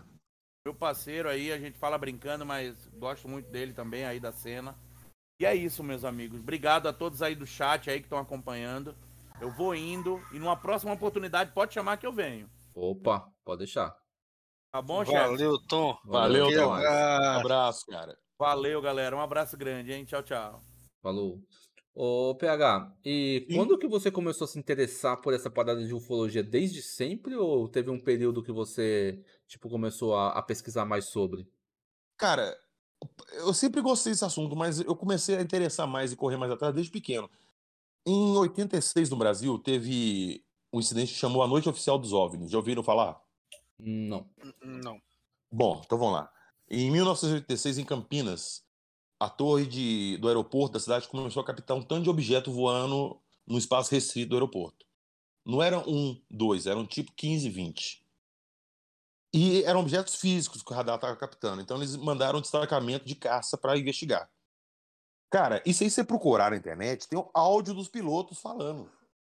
Tem o áudio da, da torre de controle falando. O piloto falando, eu tô vendo uma bola de luz gigantesca, eu tento chegar perto, ela não, não, não deixa. Ela tá voando a velocidade grande. Ah, eles estão me perseguindo. Ah, eu tô tentando. Cara, é coisa assim, fora do normal. Beleza, o exército mandou esses caças. E nisso, cara, isso não ficou restrito ao aeroporto. Campinas inteiro viu as luzes no céu. Todo mundo viu. Tanto que no dia seguinte, o major, o coronel da aeronáutica, sei lá, responsável na época, foi para a imprensa dar uma entrevista para explicar à população o que era aquilo. E isso foi matéria do Fantástico. E eu lembro que eu assisti isso no Fantástico, eu fiquei completamente assim, alucinado com aquilo. Eu já na, época, na época, 86, se você quisesse alguma coisa, era biblioteca, você tinha que conseguir uma revista prestada, não existia internet, não existia um meio de você pesquisar alguma coisa. Então as informações que chegavam eram muito poucas. Eu vendo aquilo no Fantástico, eu fiquei louco, eu fiquei louco. E vários outros canais começaram a pegar e desmembrar esse assunto durante a semana, durante os meses. Ali, ah, fulano falou isso. Ah, vou entrevistar um fulano que viu também. E aquilo me chamou muita atenção, cara. Eu comecei a pesquisar. E desde então eu sempre pesquiso, tenho muita curiosidade, queria muito ter visto alguma coisa assim, ó, mas nunca vi, sacou? Já vi luzinha, que eu Uhum. não posso nem falar o que que é. Mas eu sou muito interessado nesse assunto, cara, muito interessado mesmo. Pode crer. Perguntar alguma coisa, Bebê? Inclusive, só, só mais uma coisinha, Ah, inclusive, uma coisa que todo mundo faz piada em cima e que tem uma importância gigante é o caso Varginha. Mas a galera leva muito pro lado da piada, cara. Aquilo ali foi uma coisa fora do normal que aconteceu. É Varginha, por né? isso que você, é por isso que você gosta do, do Guilherme, por causa do Sonic Boom aí? Pode ser, pode ser. Ah, É, Eu, adoro, eu adoro essas coisas diferentes, cara. Misticismo, eu sou muito interessado nesse assunto. É, essas paradas sobrenatural também, você pira também pesquisar, você comentou comigo, né? Curte ouvir esse podcast sobre essas É, paradas é, também. sim, eu gosto, eu gosto de escutar, gosto de ler. Eu não pesquiso tão a fundo igual por ufologia. Eu cheguei a baixar, assim, vários PDF de boletim de ocorrência de Varginha na época. Sacou? Eu fiquei lendo boletim de ocorrência que morador ligou pros bombeiros lá. Ah, tem um bicho aqui. Eu fui ler a transcrição toda do negócio. Peguei. Eu tenho interesse de correr atrás disso. Agora, os outros casos, tipo assim, porque eu sou muito descrente desse tipo de coisa, de espírito, demônio, fantasma, esses tipos de coisa, sacou? Aham. Mas eu acho interessante, eu acho o assunto legal. Então eu leio, sempre procuro ver, mas não pesquiso a fundo, não. Pode crer. E aí, quer fazer alguma pergunta pro PH? Quase não falou muito. não, eu tô curtindo aqui a- a- a- os lances aí, cara, de, de, de, de UFO, né? É, no caso do Operação Prato eu ouvia falar, né? Mas, mas não sabia assim detalhes, apesar de morar no, no, aqui no Pará, né? É, é, Colares é o que? Umas duas horas de viagem daqui, só que você pega uma balsa e atravessa aí uns 40 minutos, uma cidade. ah, é uma, uma, cidade, uma cidade isolada, né? Da, da, da- Sim, ela é bem pequena, é uma cidade Exatamente. bem pequena. isolada, porque você realmente, para chegar de, de carro, você tem que atravessar lá o rio e de mata fechada, né? Uma cidade que é pequena, né? Então acredito que, sei lá, é, o pessoal lá comenta. Quando você chega lá, velho, já, já chega. Eles, eles têm assim um, um lance com, com ET extraterrestre, né? Você já chega assim na cidade, já, você já, já, já tem né, nas casas lá, são, são todas pintadas assim com, com, com ETs e tal. Muito interessante, bem sensacional. Só que eu não conhecia aí a, a, a, a fundo aí a história do, do, do, do prato, né, cara? Show de bola. Ô, PH, você falou uma coisa no começo da live que eu fiquei intrigado, cara. como que Hum. funciona um campeonato de peteca? Como que você é juiz de um negócio desse? Como é que funciona um campeonato de peteca? Vamos lá. Pode ser de dupla ou individual. Vamos falar. Vamos, pôr na dupla. Dois adversários na quadra, tá ok? E o adversário que. Você chega lá no começo, você tira o cara coroa, para o ímpar, o que for, para quem vai ter a aposta da peteca. Como é que funciona? O cara sacou. O cara tem 30 segundos de ataque. Como é que é isso? Eu tô com o cronômetro na mão, marcando 30 segundos. O cara que sacou tem 30 segundos para pôr peteca no chão do adversário. Se ele não conseguir nesses 30, eu vou e paro o cronômetro e grito: 30, para, onde estiver rolando. Já aconteceu assim, lance da peteca e cair na linha, deu os 30, eu puf, parar e não valer. O, o saque inverte, vai para outro cara, ele saca, ele tem 30 segundos para fazer o ponto. Entendeu? Aham. Nossa, eu nem Basica- fazia ideia que tinha isso. campeonato de peteca, cara. Na verdade, eu Cara, nem eu sabia não, pra. cara. Tipo assim, eu achei que peteca seria uma coisa, tipo, sei lá, pra brincar em- é, de dois, assim, sem Não. campeonato mesmo, só pra fazer uma paradinha. Mas Cara, é eu uma fiquei- parada muito sem graça, não é, cara? Não, não. Cara, tinha nego profissional. Cara, tinha um camarada que ele não tinha as duas pernas. E ele julgava, ele apoiava na mão, ele dava cada pulo na quadra e batia na peteca lá embaixo, mandava. Esse cara foi bicampeão. Eu optei muito tempo aqui, era Copa Kaiser de, de peteca, era coisa gigante patrocinada pela Kaiser. E depois, quando a Kaiser faliu e tudo, quem assumiu foi Itaú, era Copa Itaú de peteca. E era coisa grande, cara, grande, grande, com premiação assim, de grana absurda.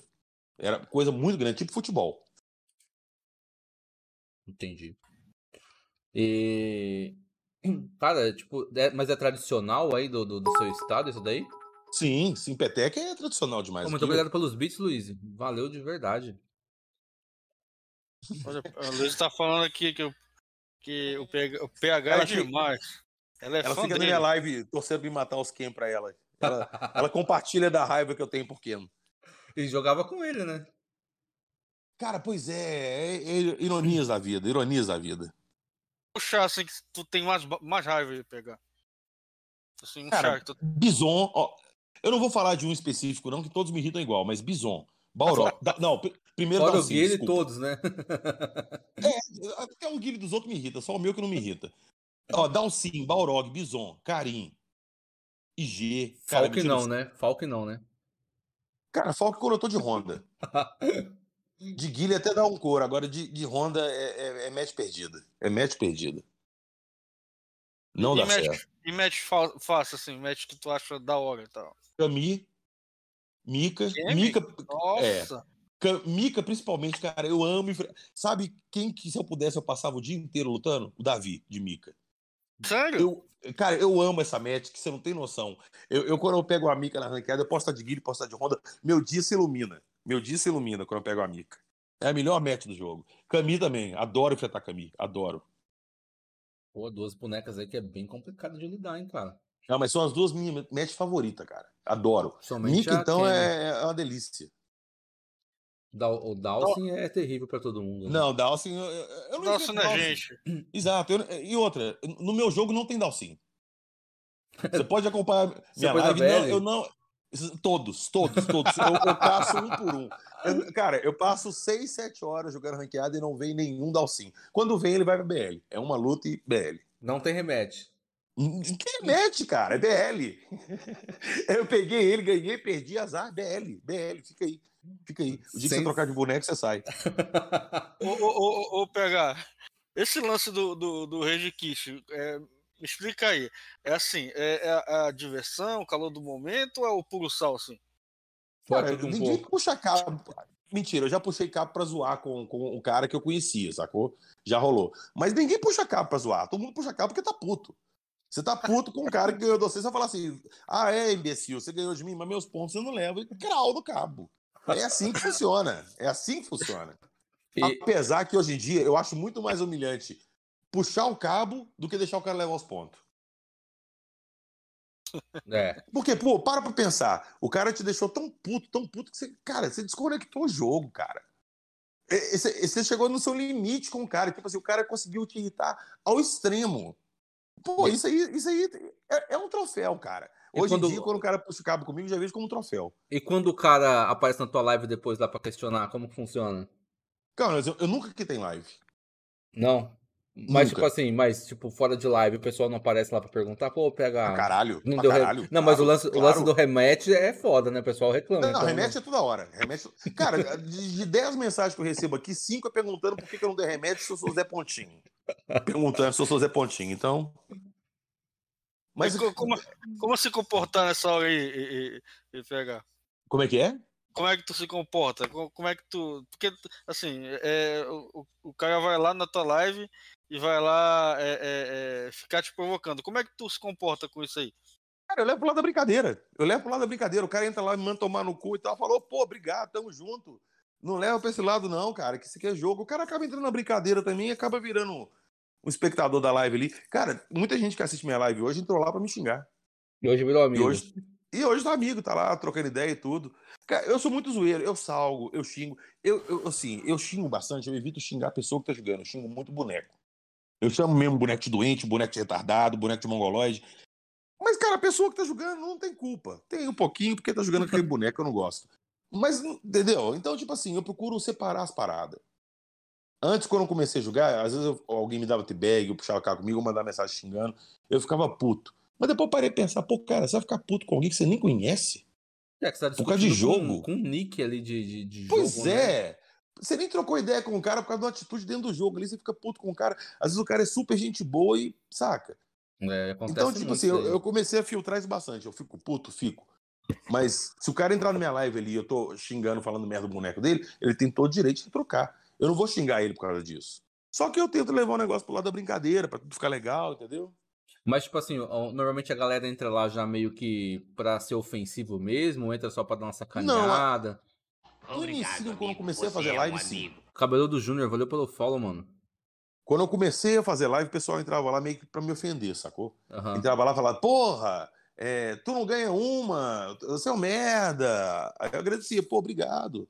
Eu só tô treinando tem três anos, daqui a pouco eu aprendo. Aí o cara já achava graça e ficava. Mas hoje em dia não, cara. A maioria do pessoal que tá na minha live. Cara, eu fico vendo às vezes o pessoal reclamando, ah, meu, meu chat é tóxico. Cara, eu às vezes eu não tô afim de jogar, eu entro pra jogar e eu fico animado com a galera lá trocando ideia. É o que Mas- me dá. Eu, eu nem tô nem ligando se eu tô perdendo, eu tô num papo ali bacana, eu tô trocando ideia, eu tô rindo, tô zoando, e eu tô tomando um espanco lá, foda-se. Foda-se. E rola uns ban lá também, ou você é de boa, assim? Ou só quando acontece Cara, algo que eu só extremo? dei ban. Eu só dei ban numa vez num gringo. Que entrou lá falando merda, um argentino lá, e ele entrou falando merda e. Aí o, Net, o Netinho, que é meu moderador lá no canal, aí ele já, já me pergunta. Ban, eu, sim, senhor. Ele já puf, cara, mandou o cara. Mas fora isso, não tive. Teve um, um gringo que clipou, né, cara, uma jogada. Na verdade, tipo, cliparam, né? O. Como que é o nome? O Ceroblast. Não, não foi o Ceroblast, é um cara que joga de Kag. Ah, foi o. Calma, eu vou lembrar o nome dele. Eu- eu É, quem é Ace alguma coisa? É, isso, Ace. É, é, Ele é. Dead na, Ace, na- Dead na- Ace. na verdade, ele é da República Dominicana, mas que ele mora nos Estados Unidos, né? Dead Ace. Mas aqui, depois eu entrei na live dele. Eu entrei na live dele depois e pedi desculpa. Inclusive, ele entrou na minha live um tempo atrás e me deu follow na live também. Pode crer. Eu, lembro que cliparam e começou a distribuir. E como que Pois funciona é. quando, quando você começa a receber os memes que a galera monta e, e- Eu já tô acostumado, cara. Eu não ligo dá mais, risada eu já tô junto, acostumado. pega ar, como que é? Não, eu ri junto. Cara, eu acho engraçado, velho. É igual eu falo com a Osh. Pode fazer o vídeo que for, pode usar meu áudio que for, não ofendendo ninguém. É, é, é pra, pra zoar, é pra fazer os outros rir. Vambora! Vambora! Porque a função do jogo é essa, é divertir, cara. E desses vídeos aí que o, que o Aoshi fez, qual que foi o que você achou mais engraçado, assim? Que você falou, puta, esse ficou muito foda. Cara, nossa, o Aosh faz muito vídeo foda. Teve um que eu enfrentei uns Abigail, teve um torneio de Abigail. Era, era um Guile contra Abigail, era o grupo, o time do Guile contra o time do Abigail. E eu contei maior vantagem que eu era matador de Abigail, que não sei o que, e eu tomei perfect pra caralho. Acho que eu tomei uns dois perfect do cara na, na, na hora da disputa lá. Aí o Aosh acabou comigo. O Aosh botava meu vídeo, o cara me dando perfect lá, eu falando assim: eu vou moer a cara dele. Quem é ele pra chegar perto de mim? O cara me stunando lá, me dando e eu tomando perfect. Esse aí eu me mijei de rir, cara. Tem um também muito. O Aluan tem uns muito bons, cara. O Aluan faz uns vídeos muito engraçados também. Tem um dele lá cantando. Ah, cara. É maravilhoso. Ele gosta de fazer uma, umas paródias assim também. né? Gosta. Pois é, lembraram aqui agora. Eu lembro. Eu tava numa vez num grupo Putaço com G, putaço, putaço. Aí não sei quem falou que tava pra vir um patch. Aí eu virei e falei, velho, se não nerfarem o G, eu dou minha bunda. Pode salvar esse áudio. Se, não, se a Capcom não nerfar o G na próxima atualização, eu vou dar minha bunda. Aí o que, que, eles fizeram na próxima atualização? Bufaram o G. Putz. Aí, cara, meu zap no dia começou a estourar de gente perguntando para quem que eu ia dar a bunda, se eu já tinha dado a bunda, como é que era o esquema, quem tinha me comido. E até hoje, tem gente que entra na minha live perguntando se eu dei a bunda. Até hoje. E, tipo assim, como você faz parte de muito grupo, assim, de, de WhatsApp, de personagem, né? Deve ver, tipo, muitas histórias que nem do, dos caras que é mais conhecido da cena, tipo, campeão goiano, esses caras assim, tem muita história engraçada também, né? Tipo, de contar vantagem e depois acabar se ferrando, não tem? Não, cara, é o que mais tem, cara. 90% dos vídeos da Osh é da galera que fala muito. 90% ali, tirando os, os pro play mesmo que ele faz esses vídeos de tutorial de luta e tal, aquela coisa mais séria, a maioria é que contou, falou merda ali e se fudeu. Olha aí, é tem sim, salve tem sim, bem-vindo à live, mano. Tem sim. o Osh ainda tá fazendo? Eu não vi mais. Fez, ele fez um, ele postou um essa semana agora. Do, do rap, rap da Falk. quem, e quem que, fez a, quem que fez a letra? Ele mesmo? Não, ele, cara, ele especificou lá no vídeo, eu não tô lembrando o nome do cara. O cara, inclusive, deixou um comentário lá e tudo, mas muito bacana o vídeo, muito bacana. Vou, vou conferir depois lá. Ele teve um Pode problema rec recentemente aí também contra um outro jogador, né? Acabou dando um problema aí, mas acho que já se acertaram. Né? Sim, né? Já, já. Cara, igual eu falei com o pessoal, os dois envolvidos ali, o Doc, Blazer e o, e o Aoki, são duas pessoas hum. fantásticas, dois caras muito foda. Os dois são super educados, super gente boa. Mas o Doc tava num dia ruim do jogo, perdeu, salgou, normal. Ele deu azar que virou vídeo, sacou? Uhum. Mas é o que acontece com todo mundo todo dia que joga o jogo. A gente que faz live, se você às vezes salga e fala alguma coisa ali, você tá sujeito ao pessoal clipar e distribuir nos grupos. É inevitável, cara. É, cara, a galera vai. Vai salgando, vai se complicando. Às vezes pode falar alguma coisa pra, pra se comprometer. Tem que tomar muito cuidado também com o que fala. Às vezes no calor do momento ali. Pois é. é às vezes você fala coisa demais. Alguma, é, depois fala, eu, eu tento eu muito, isso. cara. Eu tento muito me, me, controlar assim e tal. Às vezes eu falo, às vezes as coisas sem pensar, eu fico até meio arrependido. Porque, tipo assim. Pois é. o Netinho falou aqui agora. Não sei se vocês sabem, eu passei muito tempo upando conta para vender. O que eu fazia? Eu criava uma Smurf, subia ela até diamante, e alguém comprava minha conta diamante, mudava a ID e ficava jogando com ela. Um bom tempo atrás, eu peguei umas contas que eu criei e eu subi com elas e eu comecei a subir bastante. Falei, cara, eu vou tentar subir essa conta mais para, sei lá, super diamante ultra para me vender mais caro. Eu peguei uma lá, fui, fui, fui, eu consegui chegar nela do Master. E eu fui, peguei essa conta e vendi essa conta. Peguei e entreguei. Mas a minha conta PH Carvalho que eu jogo, eu nunca cheguei no Master, eu nunca cheguei nem no Ultra Diamante. Aí eu contei isso no grupo, o pessoal caiu de pau em mim. Ah, eu tô viajando, que não sei o que, que não sei o que. Falei, meu amigo, quando o bolsa apita, a habilidade aparece. Oh, na hora, na hora. É, tipo assim, tem que dar um jeito, né, cara? Contas a pagar e tal. Pois é, cara. Pô, eu, eu vendi a conta Master bem, cara. Eu vendi por 350 conto. Sacou? Valeu a pena.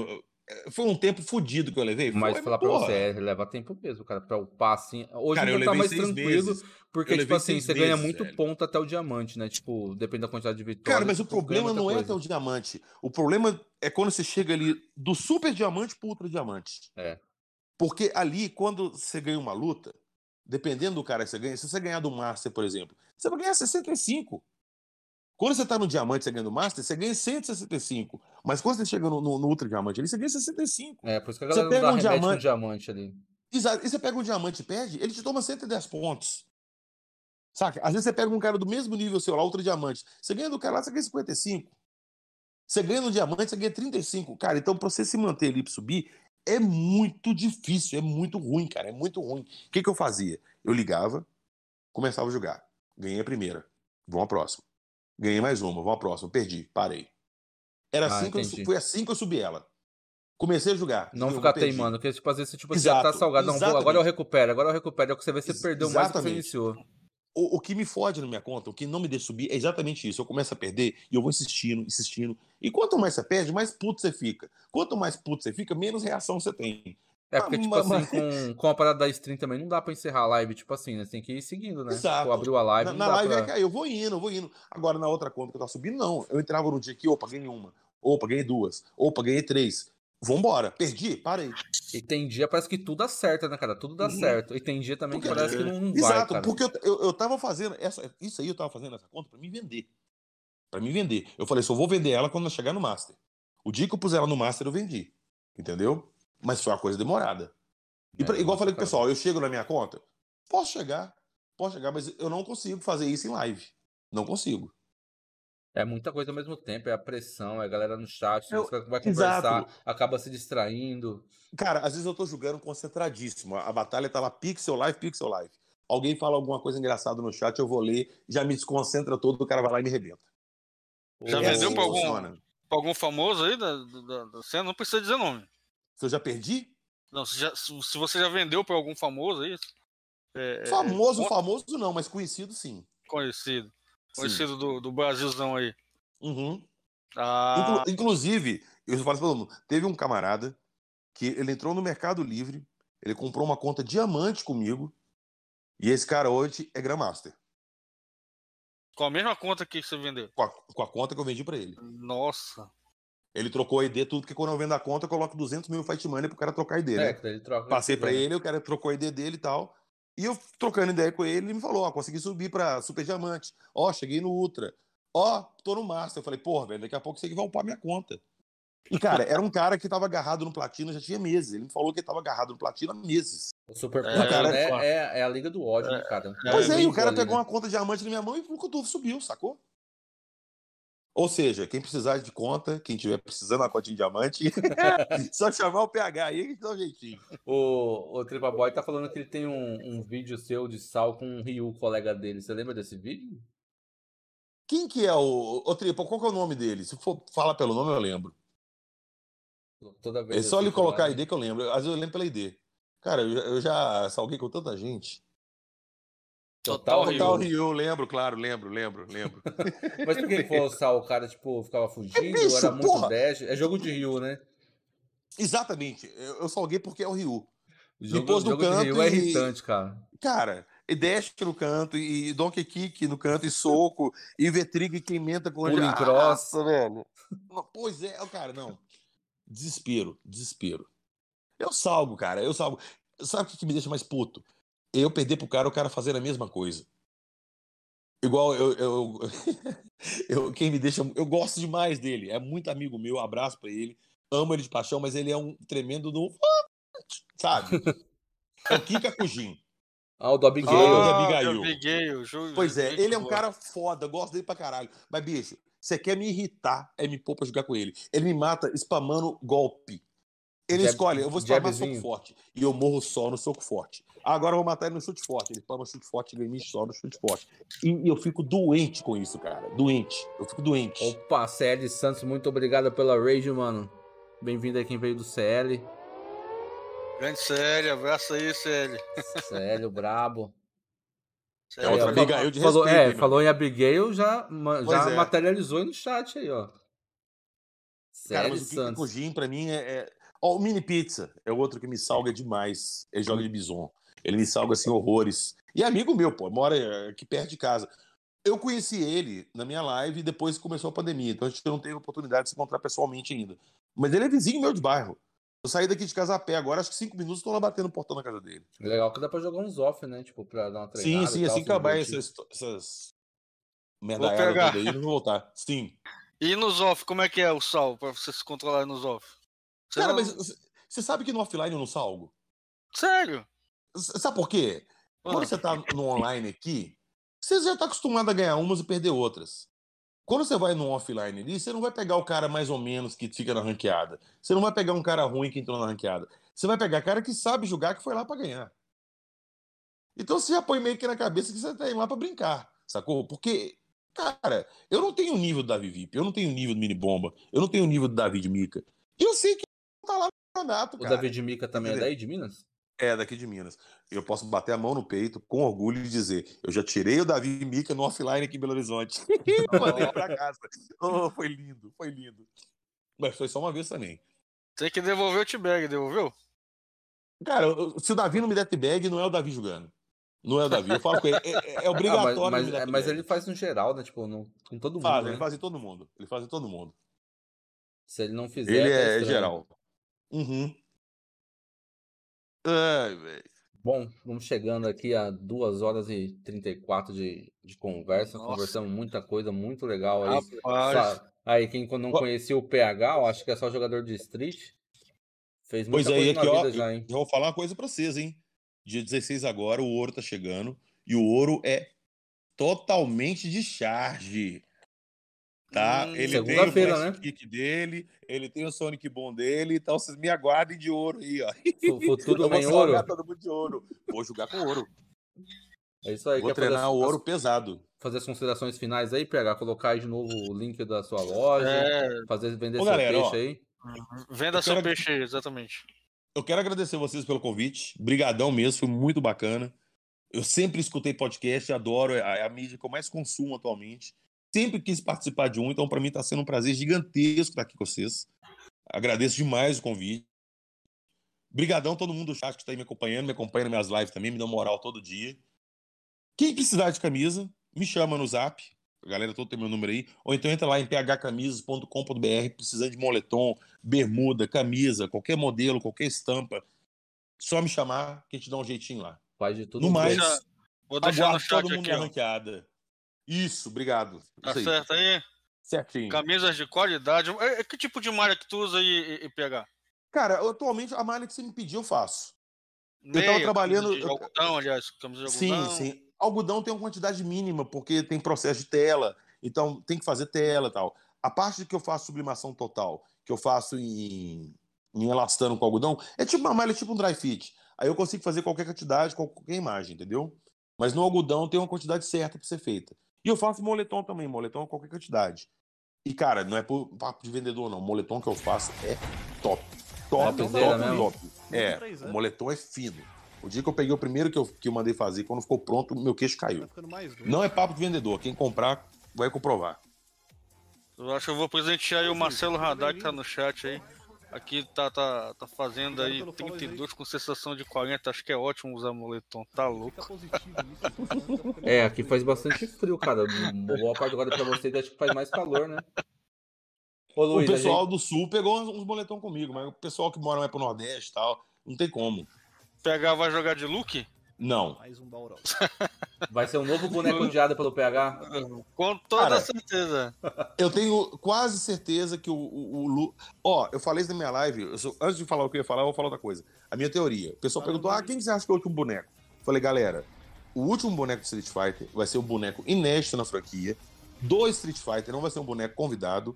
E esse último boneco vai ser o primeiro a ser revelado pro Street Fighter 6. Ah, não, vai ser alguém do KOF? Não, não vai ser. Bom, o Luke tá aí. Quando anunciaram o Street Fighter 6, se o primeiro anunciado for o Luke, vocês me dão um crédito. Beleza?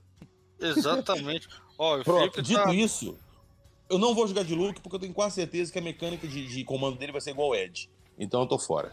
É. A Luísa falou que a gente tem que fazer podcast de 5 horas. Qualquer hora a gente vai fazer, Luiz. Pode deixar aí. Cara, sabe quando eu vou baixar um podcast e me escutar? Eu pego um podcast, o podcast tem uma hora e meia, duas, eu fico triste. Que o podcast é pequeno. É, eu também, cara.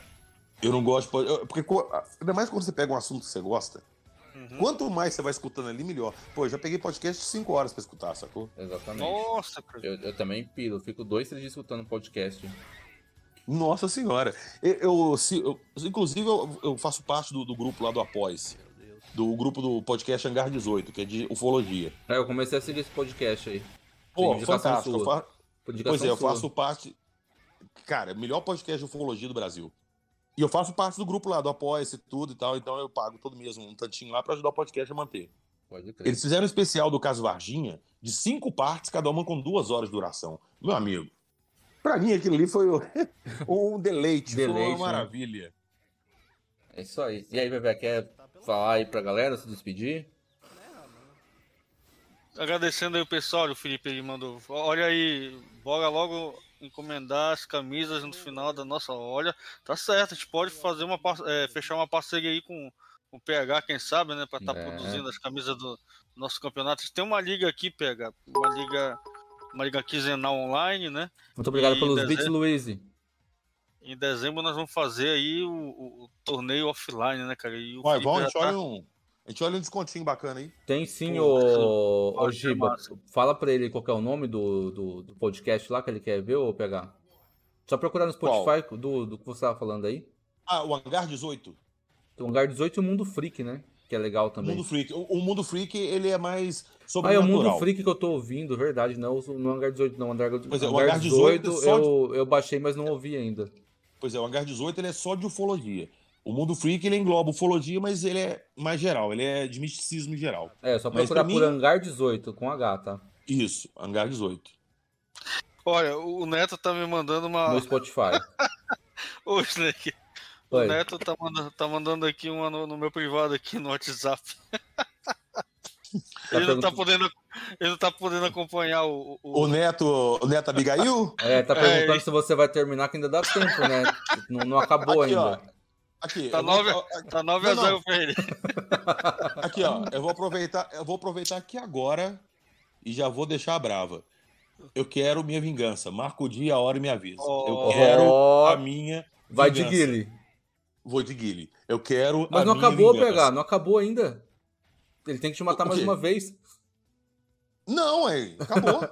acabou. A- a- é aquele dia. Eu dei sorte que a luz acabou exatamente no final da luta. Eu dei muita sorte. Se não Deu um ia... apagão aqui no bairro, sacou? Foi minha sorte que eu dei. Mas fala com ele, é marca o dia a hora, marca o dia a hora que vai ter retorno. Olha Beleza. aí, Snake, já tem A gente vai marcar com certeza. programação aí pro, pro, pro Entrando Contra aí, né? No domingo, domingo e, e- e pegar. Cara, o dia que vocês quiserem, eu quero é bater nele. Isso aí, a gente vai agendar o dia então, aí já vamos falar com o Neto, ele vai vir de Guilherme agora que vai ser é, o contrário agora do resultado em pegar.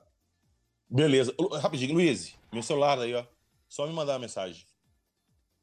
Opa, Galera. beleza. Beleza, Precisando de então, mim pra qualquer coisa, estou à completa disposição.